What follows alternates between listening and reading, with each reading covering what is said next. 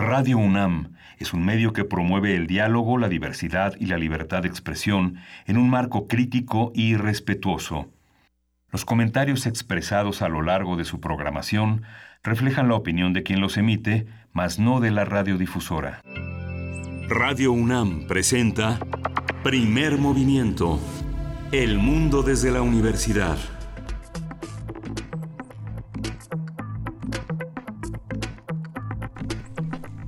Muy buenos días, son las 7 de la mañana con 7 minutos, bueno, con 6, casi 7 minutos. Hoy es jueves 20 de diciembre y si usted pensaba que la ciudad iba a estar muy tranquila porque todo el mundo ya salió de vacaciones y solamente usted tiene que trabajar, es cierto.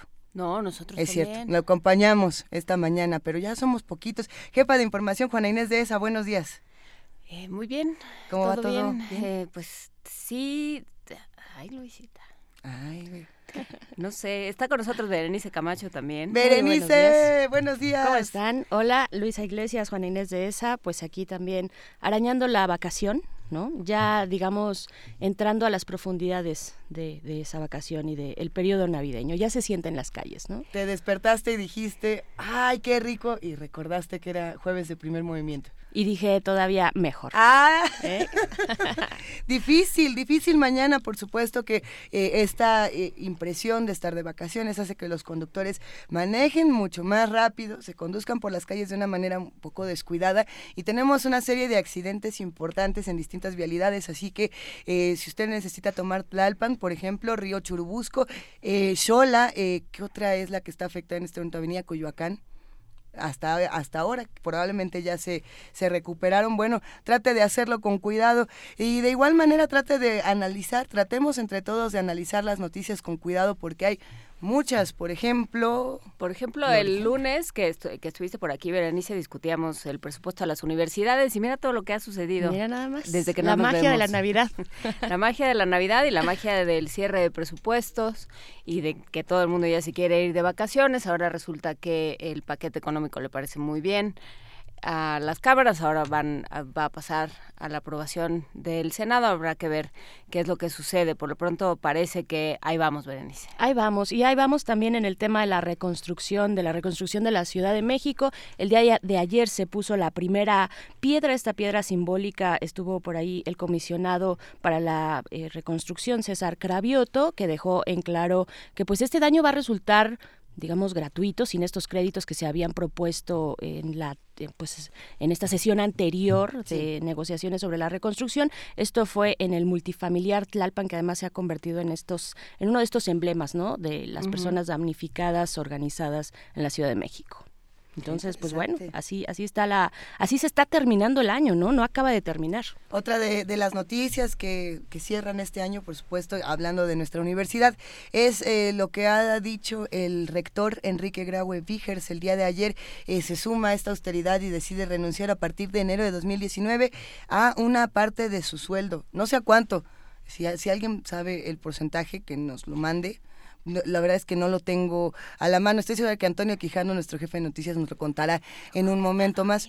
Eh, junto con él, Mario Rodríguez, director del Instituto Politécnico Nacional. Hay que ver quién se suma, quién no se suma, si esto está bien o si está mal. Eh, mucho, es que se está, se está poniendo muy complicado, Berenice Juana complicado. Pero Y- se ha abierto una discusión interesante Exacto. que es cómo se está distribuyendo el ingreso dentro de las diferentes universidades, ¿no? Por supuesto, sí. Y además es muy simbólico, ¿no? Muy simbólico que después de esta serie de críticas muy fuertes, eh, de hecho se hablaba por ahí de, organiza de, de que los universitarios estaban organizando para protestar en contra de este recorte presupuestal a las universidades, pues ayer se reunieron eh, la Asociación Nacional de Universidades e Instituciones de Educación Superior, la ANUYES, La Nuya sí. la UNIES, eh, y pues bueno, con esta noticia, ¿no? De que muchos se suman, muchos le dan el espaldarazo, ¿no? Este, al, al presupuesto que envía el presidente y que ya pasó por diputados, ya fue aprobado y que ahora se va a senadores. Hijo, vamos a ver qué pasa con todas estas noticias.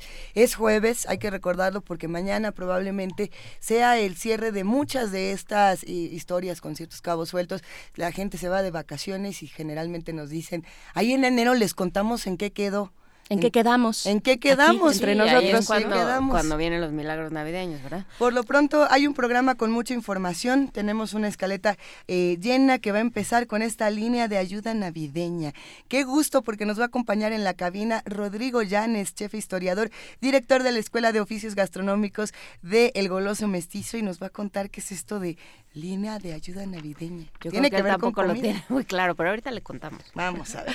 Ahorita le contamos y también vamos a platicar con Alfredo Dávila, investigador del Instituto de Investigaciones Históricas, pues sobre la dimensión histórica, evidentemente, de las posadas, de esta tradición de fin de año en nuestro país. Va a estar bueno, va a estar muy bueno, igual que la nota nacional, el principio de la presunción de inocencia, un tema delicado, sin duda, que se tiene que hablar con el comentario de la doctora Catalina Pérez Correa, profesora investigadora del Centro de Investigación y Docencias Económicas. Y Docencia Económicas. Así es, y también hablaremos del Pacto Mundial Migratorio eh, con la doctora Elisa Ortega Velázquez, bueno, este que acaba, se acaba de firmar por varios países, más de 150 países por ahí cerca. Eh, y pues bueno, un paradigma eh, nuevo, distinto y con muchísimos retos en el tema migratorio. La poesía necesaria, aquí dice que se la vamos a dejar a descarga cultura. Pero, ¿y, si no se la dejamos y leemos una Berenice? Acá la cachamos. Acá la cachamos. Sí, cómo no. Pues es, jueves, ya se acerca Navidad, la poesía es necesaria más que nunca. Ya nos escribió Antonio Quijano diciendo que todavía no se sabe el monto de el monto que va a regresar el rector Graue de su sueldo. Ah, importante. No lo dijo tampoco. No, lo dijo, no no se sabe todavía, está en el comunicado solo se aclara que se va a regresar una parte, no se sabe cuánto. Eh, justamente Pablo Extinto nos pone ya en, en redes la línea de ayuda es 01800 bacalao, si le si amargó el bacalao, si lo si no sabe cómo limpiar los romeritos, todo lo que usted quiera saber Ojalá Rodrigo Llanes lo sepa responder. a mí me entusiasma mucho, además de esta sección con Rodrigo Llanes, recibir el día de hoy al doctor Alberto Betancourt, porque va a estar hablando Berenice de Roger Waters en México. Buenísima esta visita que trae Roger Waters, bueno, que tuvo ya hace un par de semanas acá en nuestro país, en la Ciudad de México, estuvo en la Comisión Nacional, no, en la Comisión de Derechos Humanos de esta ciudad, de la Ciudad de México, estuvo con este tema que él trae, ¿no? Este, este tema, esta nueva faceta sobre, pues, eh, los, sobre todo apoyando a Palestina, ¿no? Apoyando a Palestina y hablando pues de las injusticias en este sentido en el tema Palestina. A, mí me encanta eh, Roger Waters, ya lo platicaremos más adelante con Alberto Betancourt. Sin embargo, me ocurre lo mismo que con los conciertos de Massive Attack. Hacen una crítica social brutal, eh, cobrando cinco mil pesos el boleto, ¿no? Es como, ah, bueno, ¿para quién fue o a quién fue dirigido el mensaje? No sé si eh, algunos van a decir, pero se presentó en el Zócalo gratis. No fue gratis nada, nada, ninguna presentación en el Zócalo es gratis, en esta vida. Entonces, eh, si a ellos les pagan, pues cuánto les pagan, cuánto se recibe estos boletos, por qué cuestan lo que cuestan estos conciertos, críticas sociales aparte. Aunque sí traen un, un espectáculo eh, que supongo no cuesta dos pesos, ¿no? Lo Ambos, tanto Massive Attack como Roger Waters, traen unos espectáculos, al menos los que me han tocado ver son impresionantes, ¿no? Pero pues si Pero sí, es un si Massive Attack te dice, no, la tortilla no debe costar tanto, es como, ¿y, tu boleto? ¿Y tu boleto cuánto te cuesta? ¿no? Bueno, vamos a empezar con música, saludando por supuesto a nuestros amigos de Radio Universidad de Chihuahua que nos escuchen a través de las frecuencias universitarias. Va para ustedes, va para los que nos escuchan en AM, FM y en www.radio.unam.mx. Y vámonos con esto de Coastal. La canción es La Luz, La Luz, que está saliendo en esta Ciudad de México. También saludos, saludos a Chihuahua, a la Radio Universidad eh, de Chihuahua, que nos sintonizan a través del 105.3 y el 106.9, también del 105.7. Eh, pues muchas gracias, bienvenidos, buenos días.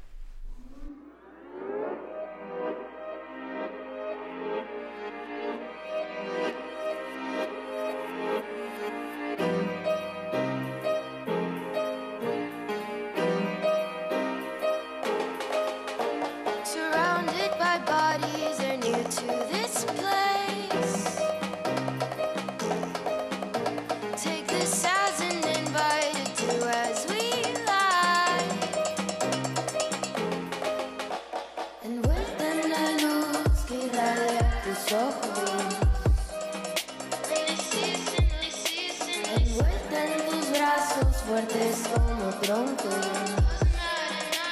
Me hiciste light.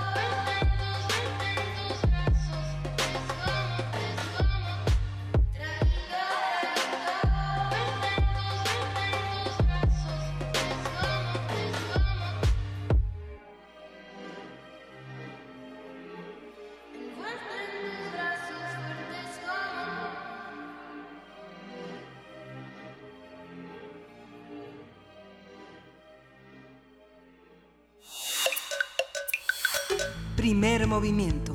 Hacemos comunidad. Jueves gastronómico.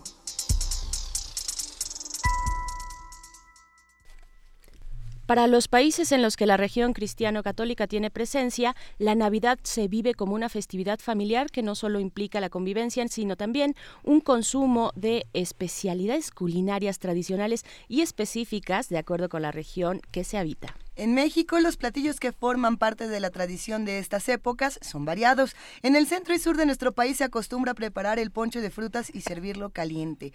Es común la preparación del pavo. Ya tuvimos nuestra mesa de ponche. Ya se supone ya todos estamos preparados para hacer un ponche, pero ahora lo retomamos. Es común la preparación del pavo o guajolote, así como los romeritos y el bacalao. En mi caso, el atún, esa es historia de, Ay, otro programa. toda tu infancia, Luis.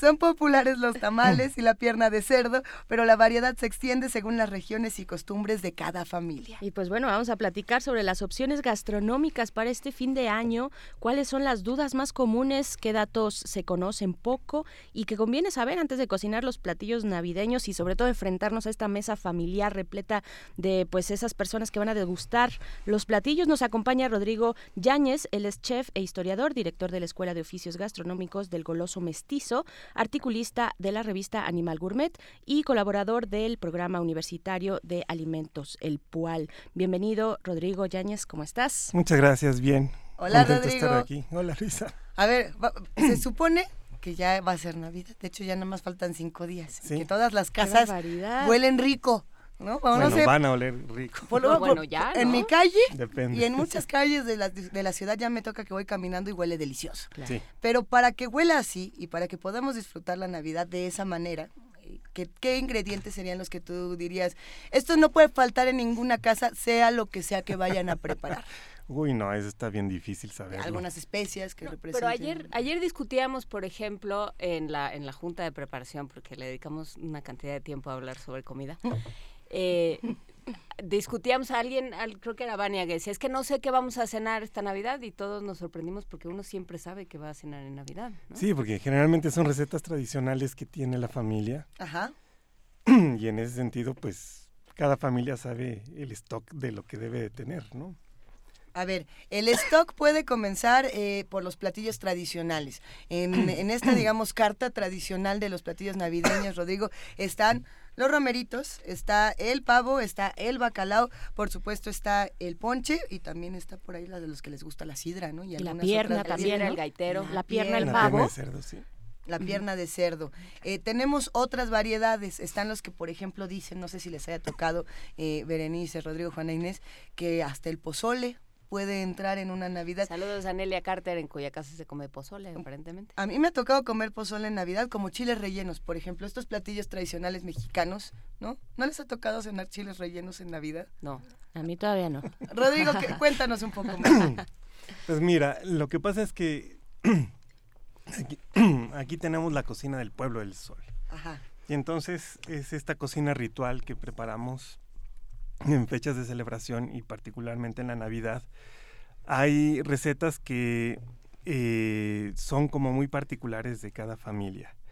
Em, el pavo se suele comer con, con mucho gusto porque tenemos la tradición de hacerlo en mole desde hace muchísimos años o siglos aquí en, en México.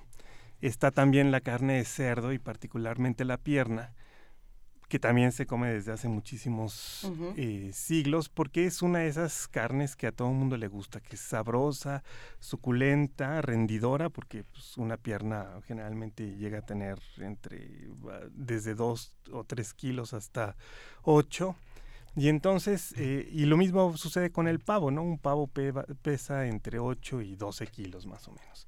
Entonces, eh, cuando uno tiene una familia grande, pues necesita suficiente carne para, para esta cena. Em, como es una celebración Ajá. religiosa, también se incluye el- los famosos romeritos, porque es como darle ese toque saludable y poco pecaminoso a la comida. Es la vigilia. Es como la vigilia, exactamente. Pero pues a nosotros los mexicanos no es así como eh, romeritos blanqueados con un poco de limón y sal, ¿no? Así para sentir la austeridad, sino nos gusta el mole. Y claro, pues la- el mole, este, ya ahí sí, las recetas familiares pueden ser dependiendo de el origen de la familia. Desde luego habrá familias que tienen tradición a lo mejor oaxaqueña o poblana y entonces el mole que utilizan para sus romeritos tiene estas características particulares de, de la región. Y lo mezclas con los romeritos para darle un poco de, de sustancia, pero este luego le agregas las tortitas de camarón que se hacen con este polvo de camarón que mezclas con huevo y luego fríes. O en el caso más suculento es que compres la pulpa de camarón fresca, que es una especie de camarón crudo molido, ya lo mezclas con un poco de huevo y lo fríes y entonces quedan unas tortitas más sabrosas y más suaves. ¿Cuál es el chiste de, mm, de la comida navideña? Ajá. Pues hay una de dos. o que la comida vaya a ser, bueno, más bien comida o cena vaya a ser toda una preparación familiar que involucre a todos los miembros de la familia y que cada quien vaya aportando algo o que se sume a ayudar a picar este, los ingredientes y a ir preparando las cosas.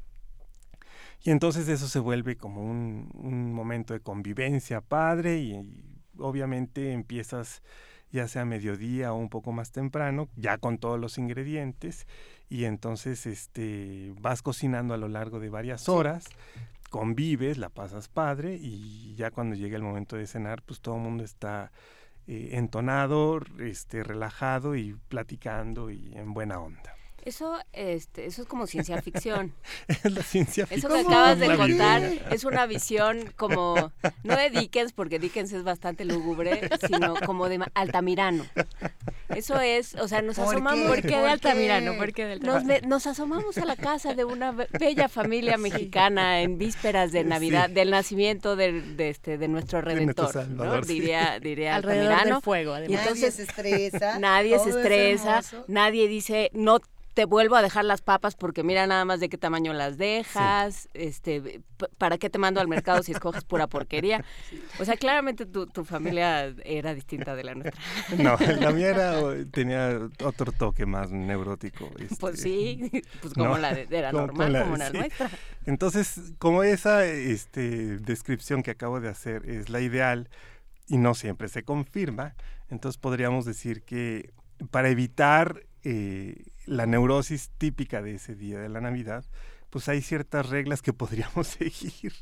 La primera es tratar de comprar las cosas por lo menos un día antes, porque las Por compras menos, de pánico... Por lo sí. menos. Ya, sí, porque la vida no nos lo permitió y terminamos este con la chamba el último día y el domingo estamos extenuados y no podemos salir. Pues entonces la recomendación es irse al supermercado o al mercado tempranito, siete y media de la mañana. ¿no? Es preferible ir escuchando en el radio primer movimiento y comprar los ingredientes Qué el lunes tempranito que ir padeciendo a mediodía este, esas colas espantosas en el supermercado que llegan a durar una hora o una hora y media y donde ya todo el mundo está desesperado y empieza a agarrar los trozos de carne y los baguettes y es Y una rebatinga haya. espantosa, sí. Entonces, pues para evitar ese estrés de no compraste todo, vete tempranito al súper o vete un día antes, ¿no? O dos días antes, Claro. ¿no? Luego, este, el romerito en los mercados ya lo venden limpio. Ah, ¿cómo? ¿Ya no se tiene que limpiar? No, sale más Se caro, Es importante, obviamente. es importante. ajá. Este, obviamente sale más caro, pero los 20 o 30 pesos extras por kilo valen la pena porque entonces ya no tienes que pasarte horas limpiando las ramitas de los romeritos, que llega a ser a veces una monserga, ¿no? Y además muy, muy tardado. Ahora, si hay suficiente tiempo y a la gente le encanta este proceso de depurar una ramita e ir quitándole las partes gruesas, pues entonces compren el romerito tradicional, este, sin limpiar. Recuerden nada más que si lo compran un día antes, tienen que abrir la bolsa de plástico y dejar que se oree, porque si no se empieza a calentar y se empieza a pudrir y Así a es. fermentar. Entonces es bien importante eso. Otra opción que pueden hacer si compran con anticipación el romerito es blanquear el romerito. Ponen a hervir agua, una olla grande, que sea de un tamaño suficiente la olla para que quepan los romeritos ya con el agua. Y cuando esté hirviendo echan los romeritos y cuentan hasta 30 y en ese momento los escurren y le quitan el agua caliente. Y con eso el romerito no se va a echar a perder. Lo pueden echar luego en el mole. Nada más hay que escurrir muy bien el romerito para que el agua no se quede ahí y vaya a diluir la sazón de la salsa negra. Y entonces ese es un, un buen consejo por si compran el romerito el, domingo o el sábado si tuvieron tiempo antes, antes del lunes del 24, ¿no? Este consejos, por ejemplo, para mm, eh, el, el pavo. Venga. Bueno, pues, la, la tradición pavera de este país se remonta a... Hace 10 minutos. O sea, el pavo al horno. No, es, eh, obviamente, es, es muy reciente y es de tradición gringa, la verdad. pues. ¿Por qué? Pues porque para ellos esta cuestión del Thanksgiving y, y la idea de que te comes el pavo con esta mística de compartir es muy particular y a los gringos les encanta el sabor dulce en el pavo, entonces es como que una tradición de ellos que el pavo sepa dulzón. En México lo, gusta, lo- sí. lo más dulzón es, es el chocolate que le pones al mole y es sabroso y, y con mole pues es así como toda una tradición. Yo no sé ya cuántas familias de, de la Ciudad de México eh, se acostumbren a hacer sus propios moles. a mí todavía me llega a suceder que cuando voy al molino de, de chiles, eh, me platica el que maneja el molino que pues sí, todavía le llega a la gente con sus cubetas Sí. de ingredientes ya tostados, fritos, etcétera, y listos para que él los meta al molino y se los devuelve en pasta para poder hacer el mole. Como luego esto no llega a suceder, pues uno termina comprando el mole de, de pasta que consigues en el súper. Una de las recomendaciones sería ir a algún molino de chiles que a lo mejor haya en el barrio y ahí comprar el mole con los que ya venden ahí. Eso le va a dar un poco más de variedad al, sabor. Ahora, si lo van a conseguir en una tienda normal, pues prueben antes el mole y si les gusta crudo, así como si te comieras un trocito de pulparindo y sabe sabrosón, pues venga. Si sienten que está muy chiloso, pues le ponen un poco más de chocolate. Ahí compran una tableta de estas de chocolate abuelita y la disuelven en el mole. Si sienten que le falta sazón, pues le van agregando un poquito de sal. Le van ajustando ahí al, al gusto del goloso mestizo de cada uno para que sepa sabrosón. Este, el, el horneado del pavo, Yo lo empezaría, perdón, por el descongelado. Sí. Porque el año pasado me tocó a alguien que iba a recoger su pavo este, que le habían regalado en el, en el trabajo.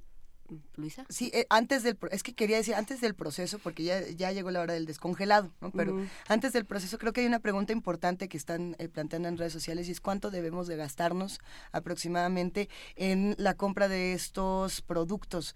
Eh, digo, no nos podemos poner a decir, gástese tanto, pero uh, un límite, por ejemplo, en los moles, o un límite, por ejemplo, en un pavo, para saber, porque eh, lo, lo apuntaba muy bien el Zarco, decía, eh, conforme vamos llegando al 25, los precios suben como gasolina. Sí. Eh, ¿Hasta dónde podemos decir, eh, hoy 20, cuánto nos podría más o menos, sin ponernos de canasta básica y cuánto cuesta cada cosa, cuánto debería salirnos un pavo? O un, ¿qué será bueno? No lo sé, no lo sé, es que sí puede ser muy complicado. El bacalao también, ¿no? Sí, pues yo creo que habría que hacer como un cálculo de quizás 150 pesos por persona, Más o menos. más o menos, y considerando a todos los que van a comer, ¿no? Este, el pavo puede llegar a tener un precio entre, no sé, 90 y 150 pesos el kilo, dependiendo de dónde lo compraste. Y este, y un pavo puede tener normalmente entre 6 y 8 kilos, los que suelen vender en los centros de consumo este, urbanos. Entonces, pues ahí le multiplicas y ahí vas sacando la, la regla. Cosas que no valen la pena comprar caras porque son realmente muy baratas, este, son los romeritos, ¿no? O sea, si llegan Por y ejemplo. dicen romeritos 100 pesos el kilo, 120 pesos el kilo, pues no lo compren. Que además hay una producción magnífica de nuestros agricultores en Xochimilco. Sí, sí. ¿no? Y si tú vas a la- a la- al mercado de subasta de la central de abastos, te cuesta 9, 10 pesos el kilo. Ya limpio te lo venden en 20 pesos. Si en un, Perfecto. en un mercado como el de Coyoacán o este, el de la Roma en Medellín te lo venden en 40, 45 pesos, bueno, pues esos 25 pesos extras que pagaste porque hicieran el trabajo de limpiar el romerito y ya mm, literalmente meterlo a- al agua para blanquearlo, es, es, está bien. Si llegan y dicen, no, pues romerito 120 pesos el kilo, pues no, no lo compren porque además caso. no, no tiene ningún sentido. Venga. Puedes gastarte ese mismo dinero en otros ingredientes que son más suculentos, porque que yo te diga, el, el romerito es la cosa más suculenta del mundo, no. Es súper saludable, sí. Es una maravilla del quelite tradicional, desde luego que Los sí. La admiradores cara de se desmayan. Pero lo que hace rico el, el guiso es que tiene el mole. El mole, y claro. Ah, no, bueno, Sí, sí, bueno, es que sí. Hablamos de refiero. romeritos y, e incluimos el mole, ¿no? Aquí en México al menos. Sí, no, no, hablamos de romeritos y pensamos en un taco. Sí, o sea, sí. ponemos los, los Escurriendo de deditos mole. así para un taco y todo, no, no, papas y todo. Que se come con pan, ¿no? Más que con tortilla o no sé, bueno. Las en este, rebatingas por el pan, también en las panaderías, las colas Sí, son las enormes. colas, sí. El mero 24, ¿no? Ajá. Y además terminan haciendo solamente la baguette porque... pues, La dicen, baguette, "Ya- ya para exactamente, le agregamos algo más. Ahora, la descongelada del pavo sí es un tema, este, porque normalmente son congelaciones muy, muy sólidas de, de menos 5 o menos 10. Entonces hay que descongelarlo dos días antes. Lo dejan en el refri. Van a ver que poco a poco la bolsita que contiene al pavo se va a ir inflando. Es todo el agua que empieza a drenar de la congelación. Y ya después, este, hay que ver que no quede hielo adentro. ¿Cómo? Porque sí, luego pues como está es congelado, importante, pues de repente tienen que meter la mano en la cavidad del pavo y ver que no haya escarchita de hielo. Importante, ok, Sí. ok. Si ahí está ya este frío, pero no se siente hielo, es que ya está descongelado. Eso por lo menos dos días antes. Nunca vayan a descongelar el pavo el mismo día que lo van a cocinar, eso sí se lo suplicamos. Ahora, si está en No ustedes... lo descongelen en el microondas tampoco. No, no, ese es también otro de los de las dificultades porque además se empieza a descomponer el microondas. Como es una, una bestia grandota, pues no da vueltas el plato bien y entonces es difícil.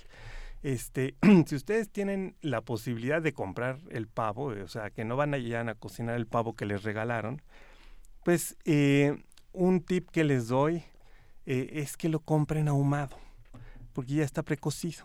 Entonces ustedes van a este, meter al horno ese pavo nada más una hora, a diferencia del otro que puede tardar este, como una hora por kilo más o menos, y entonces puede estar ocho horas en el, en el horno eh, la bestia cocinándose.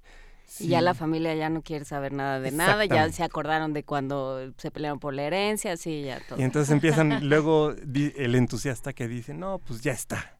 Y entonces lo saca a la mitad de la cocción y al primer este Tenedorazo tenedorazo y empieza a salir sangre y dice esto está crudo entonces va de nuez al horno y entonces entonces miren este los los gringos que inventaron esta tradición para sus masas pues inventaron unos hornos que son súper eficaces y que cuecen la bestia este bastante bien y entonces una horita este, con vino blanco, el, el horno, digo, el pavo ahumado y, y ya nadie sufrió, está perfectamente cocido. Este es una carne jugosa porque se coció en un horno profesional y eso nos puede ayudar a evitar cualquier eh, rispidez que, que tenga que ver con... Eh, Ya si les regalaron el pavo y está crudo, pues ni modo, pues... ¿Y, y cómo, se, la cómo se parte? Porque esa es otra. Hay que sacar el cuchillo. En mi casa era un rito sacar el cuchillo Sí, eléctrico. Cada año se acordaban ten- que tenía un falso y que en todo el año nadie lo arregló. Así es. Cada año sucedía lo mismo. Híjoles, es que cómo, cómo, son- cómo Y se la extensión para el caray. cuchillo Sí. eléctrico tampoco aparecía nunca y así. Miren, la, la recomendación que yo les hago, lo que pasa es que el pavo grandote y salido del horno y la bestia puede ser una imagen muy suculenta y, y- y De postal. de postal, obviamente. Si ustedes qui- quieren sufrir todo esto que dice eh, Juana Inés, pues lleguenle y lo, lo sacan así a- al, al momento de servir. Y entonces van recortando y es, es cortar la bestia frente a todos ya hambrientos es también un ritual difícil. Mi abuela lo padecía así siempre y entonces recuerdo que mi, mi padre, este, que era su yerno, s- en ese momento adquiría como un halo eh, protector de, de héroe porque podía, se daba la tarea de ir cortando el pavo, ¿no? Y entonces en ese momento la neura de toda la familia se tranquilizaba bastante. Ya con los años mi padre este, se divorció de mi madre, entonces ya no estaba. en- y recuerdo muy bien que las últimas veces lo que hacía mi abuela, que fue la primera que me recomendó comprar el pavo ahumado, es que lo cortábamos en frío. Es decir, ¿Cómo, antes, cómo, cómo, cómo? antes de meter la bestia al horno y cocinarla, Ajá. la recortas. Entonces Ah, mira. es como este, eh, puedes agarrar con tus manitas la pieza y sostenerla mientras las vas recortando y entonces sacas la carne de la pechuga y la vas fileteando y entonces Es ya una gran idea. Digo, o Sí. sea, se, se ve distinto, pero el, producto debe ser también muy rico. Entonces te porque voy a es otro decir. tipo de cocción. Ajá. ya que tienes todo rebanadito lo pones en la charola le pones los ingredientes luego platicamos de las posibilidades infinitas del pavo pero este de esa manera metías el pavo al horno se cocinaba todo perfecto y al final Y luego la foto. La, La- foto con la el foto era de la familia no ya Una familia Ahorita feliz, puedes, sí, ¿no? puedes Ajá. photoshopear el pavo de, de un anuncio suculento o puedes incluso ah, este, recrear eh, el pavo que se comen en un desayuno en la hierba de, de uno de estos impresionistas, creo que era Monet, que está cubierto de trufas y no sé cuánto. Y más bien ves a la gente sonriendo, nadie sufre al momento de servir el pavo. No sale volando ningún Es pedazo. brillante. Sí, No, Es porque además No. las tías, la abuela, todo el mundo te recomienda cómo partirlo, ¿no? Sí, este, es pobre de aquel que se aviente. que, que es, ¿no? que es inútil. y Lo estás, este, despe- lo estás despedazando. Te dije que con el otro cuchillo, a ver, dile a tu tía que trae. Te dije que ese no tenía. Pero es que eres necio. no tenía Es que filo. eres necio. Eh, no- nos están eh, pidiendo que por favor también hablemos. Ya nos dijeron, ah, estoy tratando de recuperar todos los platillos que están eh, sumando. Sumaron varios galletas. Claro. eh, dicen que galletas navideñas, eh, que la pierna es más rica que el pavo. No lo sé. Yo creo que Yo pueden llegar a ser igual de sabrosos. que es una carne más suculenta. ¿Cómo sería el No, caso sabrosona. de la pierna? Más La- jugosa, tal más vez. jugosa, sí, sí, sí. Es decir, el pavo siempre le tienes que poner algo porque es insípido. Por eso el mole, y es sabrosísimo comerte un mole con esta carne Eso. jugosa y entonces vas compra- comiendo los trozos y es riquísimo. Este, los franceses lo rellenan con un poco de carne de res y de cerdo molida, haciendo el picadillo, que también es muy sabroso. Y luego si además le pones una salsa de paté, pues el pavo ya queda como un platillo rico. Y si le pones el relleno de castañas que hacía mi abuela, era una, una cosa deliciosa. Este, ella mezclaba las castañas cocidas con un poco de, de panqué de nata, deshecho, Ah, qué Qué con un poco de mantequilla, le ponía este coñac a la mezcla este, y un poco de ciruelas, pasas deshuesadas. Y todo eso lo metía en, en la cavidad del, del pavo. Ya rebanado, pues simplemente pones el trozo al lado de los trozos de, de las rebanadas de pavo Sí. y lo metí al horno y entonces tú ibas comiendo un poco de picadillo, un poco de este relleno de castañas y la carne de pavo bañada en salsa de paté y es una cosa riquísima. Luego a ella le sucedía que le llegaban pavos al por mayor por regalo. Y entonces, pues sí, ¿por qué? ¿Por qué? ¿Quién sabe? abuela, un día hemos de hablar de tu abuela porque Sí. se oye un personaje muy curioso. Sí, era todo un personaje.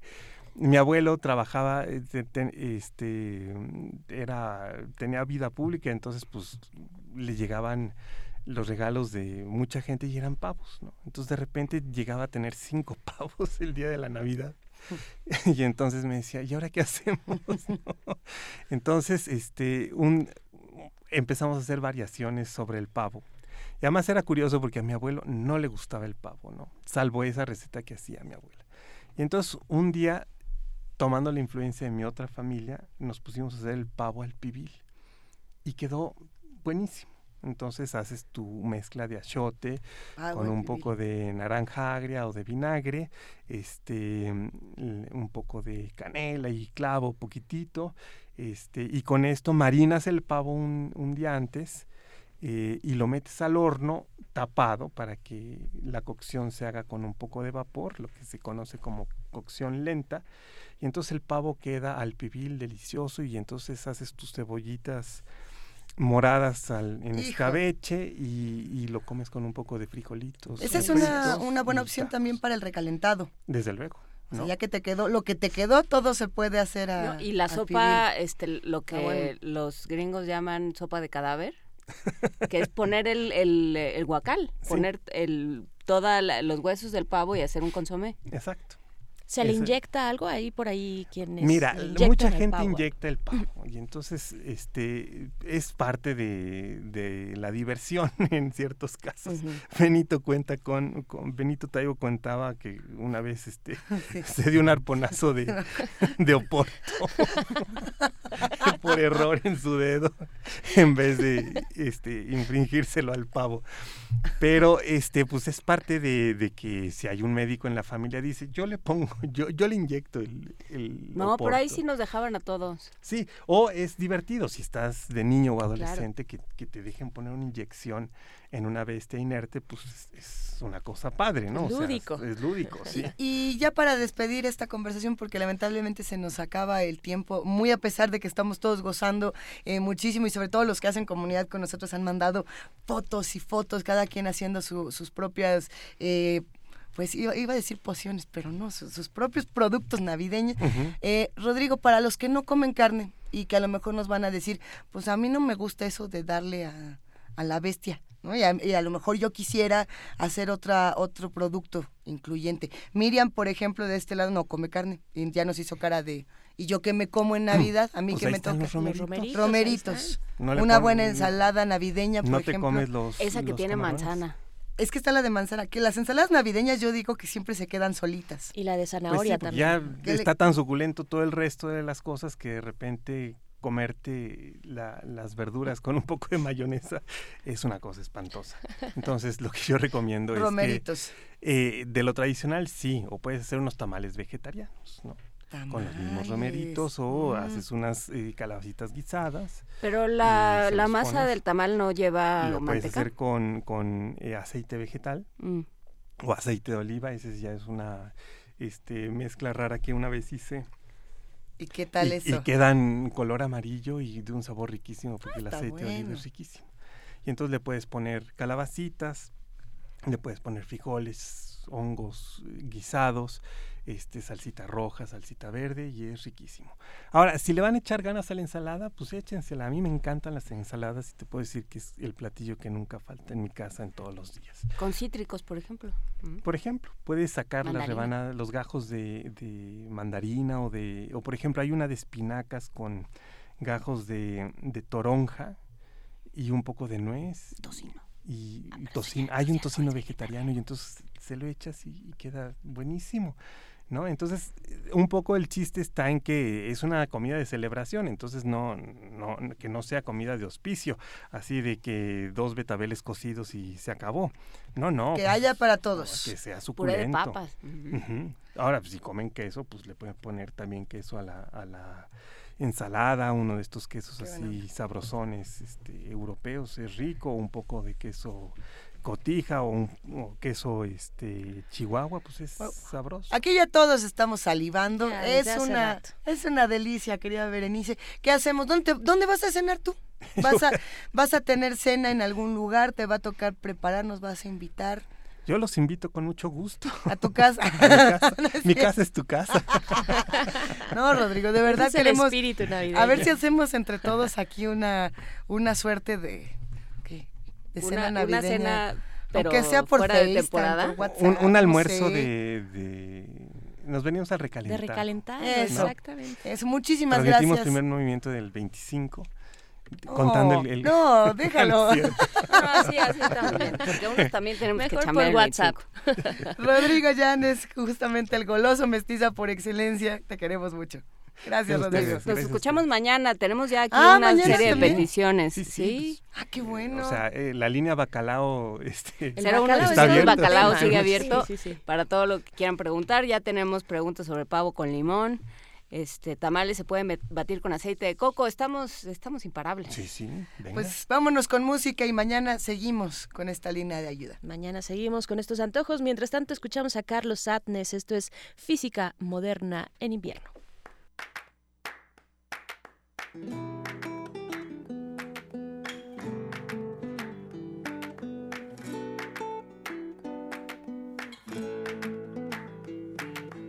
nunca confié en la física moderna para adivinar lo que hay en tu cabeza. Quiero volver justo donde en el sueño despiertas y continuar desde allí esta vida secreta. Como no te había visto antes en ninguna otra parte. Siempre miro otro lado,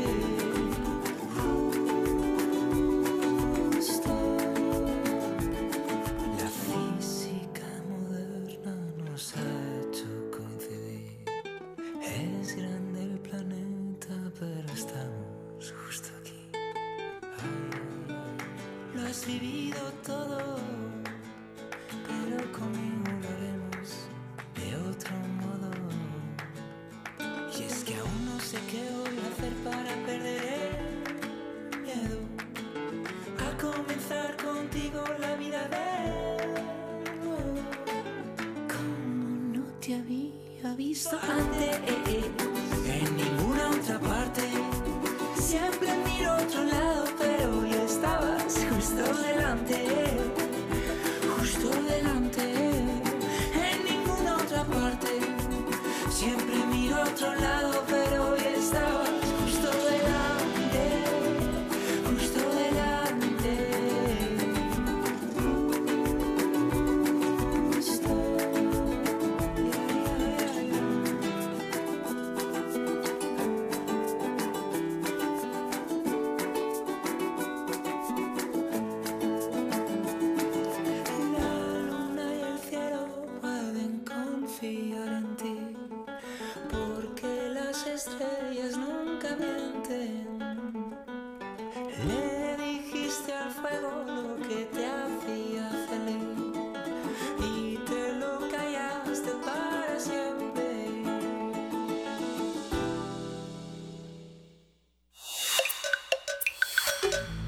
movimiento. Hacemos comunidad. Historia de México. Buenos días, querido Alfredo Ávila, ¿cómo estás? Hola, buenos días, buenos días a todas. ¿Listo para las posadas? listo para las posadas, que, Vienes- que ya empezaron. Vienes como instalado en Ebenezer, Scrooge, ¿no? Un Sí, poco, un ¿no? poco, un poco. No me gusta la Navidad, me duermo temprano y no me gustan las posadas. Así. Bueno, no, no quería tratar este tema porque se, se me hace muy predecible, ¿no? Este, ¿qué- ¿De qué vamos a hablar en, en estas fechas? Pues de, de las posadas y de los villancicos y de todas estas cosas. Pero, pero bueno, también, también esas, también esos, eh, eh, eh, esas tradiciones tienen su historia y como todas las tradiciones, y nunca me cansaré de repetir esto, son eh, procesos de invención lentos. Es decir, que si nos moviéramos a, eh, 300 años al pasado, seguramente nos sacaríamos de onda con la tradición que había en aquella época. Era bien diferente de la nuestra. Todas las, estas tradiciones van cambiando.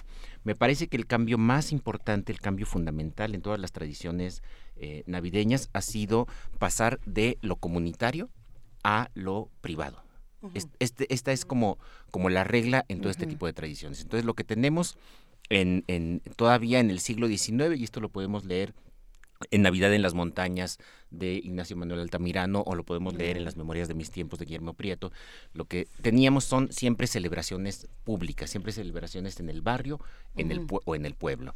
Eh, y lo que vamos a ver a partir del siglo XX, sobre todo a partir de los años 30, 40 del siglo XX, y de manera diferenciada, por supuesto, en los pueblos un poco más lentos, en las ciudades un poco más rápido, fue el traslado de estas tradiciones que siempre se celebran en público a, eh, al ámbito doméstico.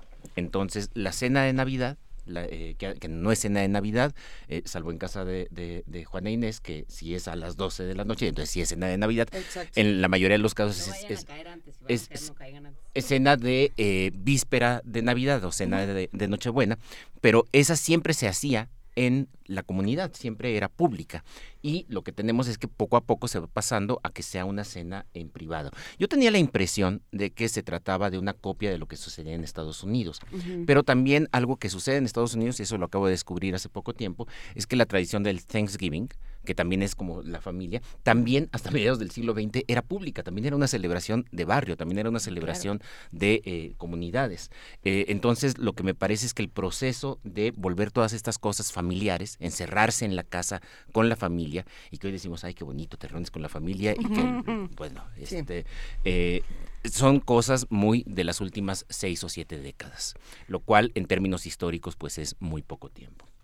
Ahora, una tradición que sobrevive, muy modificada, por supuesto, y que todavía sigue siendo comunitaria, es decir, que todavía sigue implicando reunirse con gente que no es de la familia, sino con los vecinos y con otras personas, con los amigos, es la tradición de las posadas, y por eso me interesa, me interesa resaltarlas, porque la tradición de las posadas es precisamente eso, es reunirse con otras personas. También se ha transformado, también ha terminado reduciéndose a un espacio doméstico, eh, en la medida en que se han convertido simplemente en fiestas. Son fiestas de fin de año en la que te reúnes con los amigos, te reúnes a bailar, te reúnes a beber, te reúnes a discutir, te reúnes a hacer cualquier cosa. Eh, y habitualmente se hace dentro de una casa, una, un- un- una cosa como esta. Pero finalmente sobrevive esta eh, eh, tradición de reunirte con gente que no es de tu familia. Entonces, eh, esta tradición es la que tiene un poco más de supervivencia comunitaria o de amistades. Tal vez el elemento de la piñata, eh, que todavía, ese todavía se practica, ¿no? En las posadas y que pueda reunir a más gente, pues evi- evidentemente se necesitan manos para romper esa piñata y ahora que ya no son de barro, no sé si ese elemento pueda congregar eh, a, a otras personas de la comunidad, tal vez. La cuadra. evangelizarlas también. Claro, y, y- y tiene que ver con esto. A ver, la, la posada, si, si la posada se convirtiera en algo familiar, dejaría de ser una posada. Es decir, perdería todo sentido. Por eso se mantiene todavía como algo comunitario. Ahora, la- las posadas tienen una historia, como casi todas estas, que empieza con, en- en, eh, con una tradición puramente religiosa. Y como buena parte de las tradiciones que hay en México, no es exclusiva de México, eh, eh, también hay posadas en Centroamérica. Eh, a veces los mexicanos suelen decir ya con, que solo se miran el ombligo, ah, y nosotros la exportamos a Centroamérica. No, en realidad no, en realidad es una tradición que se extiende por todo lo que era el virreinato de Nueva España, y eso incluía Centroamérica, que a veces se, nos, se nos olvida. Y también hay una cosa muy parecida, que son eh, eh, las fiestas de Aguinaldo, o las misas de Aguinaldo en, eh, en el área de Colombia, Venezuela, Ecuador, Panamá. Entonces no es una tradición tan mexicana, sino eh, eh, que está más extendida por América Latina. Pero lo que sí es verdad es que es una tradición hispanoamericana en la medida en que eh, surgió para promover la religión católica. Es una, es, es una tradición que surge como los autos sacramentales para hacer representaciones que re- recuerden a la gente los episodios bíblicos, que, que hagan historias piadosas para aprender a través, aprender la religión a través de, de ese medio. Ahora, lo interesante con las posadas es que es una tradición muy tardía. Aunque eh, originalmente tenemos autos sacramentales casi casi desde el día siguiente de la conquista, eh, ya para 1525 tenemos autos sacramentales, eh, no, no, no físicamente, no sabemos cómo eran, pero hay registros de que los había. En cambio, la tradición de las posadas es una tradición de finales del siglo XVI, es decir, ya de 1780, perdón, de, de 1587 más de 60 años después de, de, la conquista. Y esto es interesante porque muchas veces, y esto lo pueden encontrar ustedes por todos lados, se considera que las posadas son una especie de cristianización de un rito prehispánico. Uh -huh. El rito del nacimiento de Huitzilopochtli, que yo no sé por qué alguien dice que es por esas fechas. La verdad es que no tenemos idea de por qué fechas eran. Eso eh, es importante. Pero, eh, pero sucede 60 años después. Es decir, que, que, así como un sustituto directo de un rito prehispánico tampoco lo es. ¿eh? Sí. Tampoco, tampoco es que sea tan claro como sí sucede, por ejemplo, con Tonantzin Guadalupe, uh -huh. que es muy temprana y se pone en un lugar donde se adoraba a una diosa, a una diosa indígena. Entonces allí sí claramente hay esta sustitución. En el caso de las posadas no es, no es tan claro. Yo tendría muchas dudas sobre, sobre eso. Eh, como buena parte de estas tradiciones, nacen conventos, por supuesto a Colman, por supuesto eh, conventos en Tlaxcala, en Puebla, en la Ciudad de México, y eh, se empieza a difundir. Y aquí, aunque parece que, es un invento eh, agustino, aunque parece que son los agustinos los primeros que piden permiso al Papa para hacer las novenas de Aguinaldo, que además se siguió llamando novena de Aguinaldo durante lo que faltaba del siglo, del siglo XVI, del siglo XVII, en, real, en realidad se eh, la tradición es franciscana. Y es franciscana porque eh, los franciscanos tenían la costumbre de involucrar a las, a las personas en la celebración de estos autos sacramentales. Entonces, lo que en otros lugares de, del mundo, incluida la propia España, se queda como una mera procesión. Uh -huh. Es decir, una procesión en la que va la gente cantando villancicos y cargando sobre sus hombros las imágenes de José, de María, eh, eh, pastorcillos y todas estas cosas, que en España eso se le llama Belén y que nosotros luego lo convertimos en el nacimiento. Uh -huh. eh, en México terminó involucrando como actores a los propios participantes. Entonces, no es extraño encontrarnos ya desde el siglo XIX a gente que se disfraza de José, gente que se disfraza de María para representar también eh, eh, el, el, el, camino de Nazaret a Belén de estos de estos nueve días buscando posada. Todo todo el mundo a veces conoce con burrito y todo. a veces con burrito y todo sobre todo en los pueblos en las comunidades o donde encontramos a un niño que no aprende en la escuela pues lo pones de burrito también. Y entonces eh, tenemos esta tradición que se va manteniendo. Es, es un chiste muy malo ya sé. Es, tenemos esta tradición que se va manteniendo y que se va transformando poco a poco. Entonces pasa de ser una procesión muy a la española a convertirse en algo en el que la gente empieza a involucrarse. Pero eso es muy del siglo XIX eso es muy, muy del siglo XIX. Y nace más o menos como cuando nace la representación de, de, de Cristo. ¿Se acuerdan de la, la representación de, del, de la crucifixión en Iztapalapa? Son más o menos las mismas épocas en las que se empieza a convertir en, en esta, eh, eh, en, en, algo actuado. Alfredo, ¿podemos eh, interrumpir aquí y seguir en la próxima hora? Por supuesto, sí. Muchas gracias. Vámonos a la segunda hora de primer movimiento. Síguenos en redes sociales. Encuéntranos en Facebook como Primer Movimiento y en Twitter como arroba PMovimiento. Hagamos comunidad.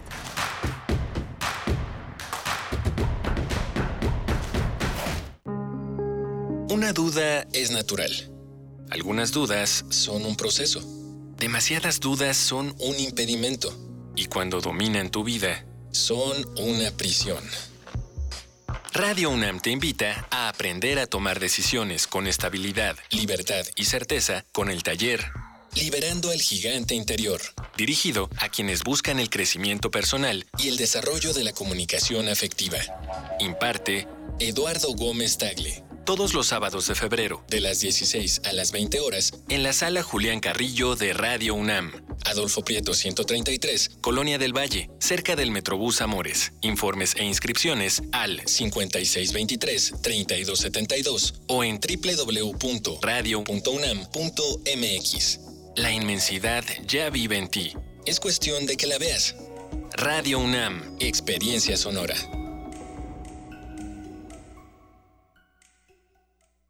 ¿Quiénes hacen la ciencia?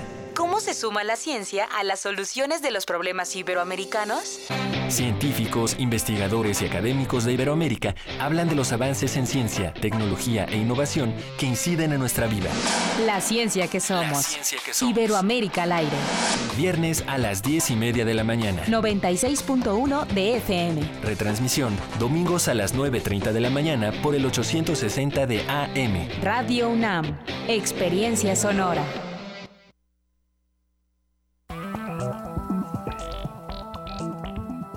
El PRD propuso bajar el impuesto a la gasolina para acabar con los gasolinazos. Morena, que es mayoría en el Congreso, votó no a nuestra propuesta.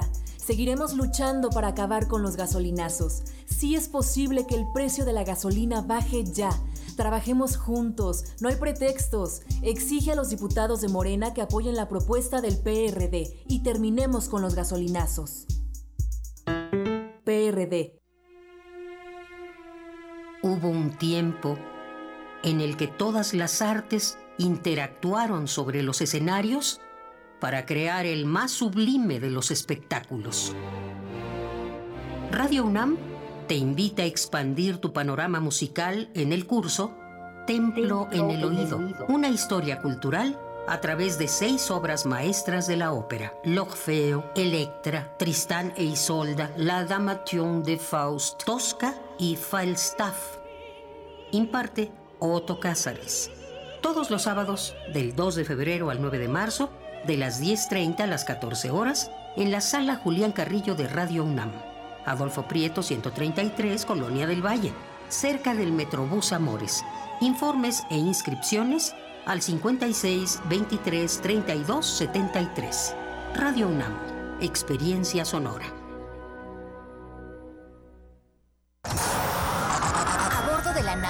Resistencia existe una habitación que nunca se abre. Excepto la última hora del último día de la semana.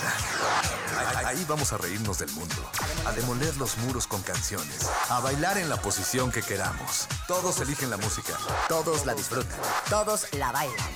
El Buscapiés. Tú eres el alma de esta fiesta. Viernes, 22 horas. Por el 96.1 de FM. Radio UNAM.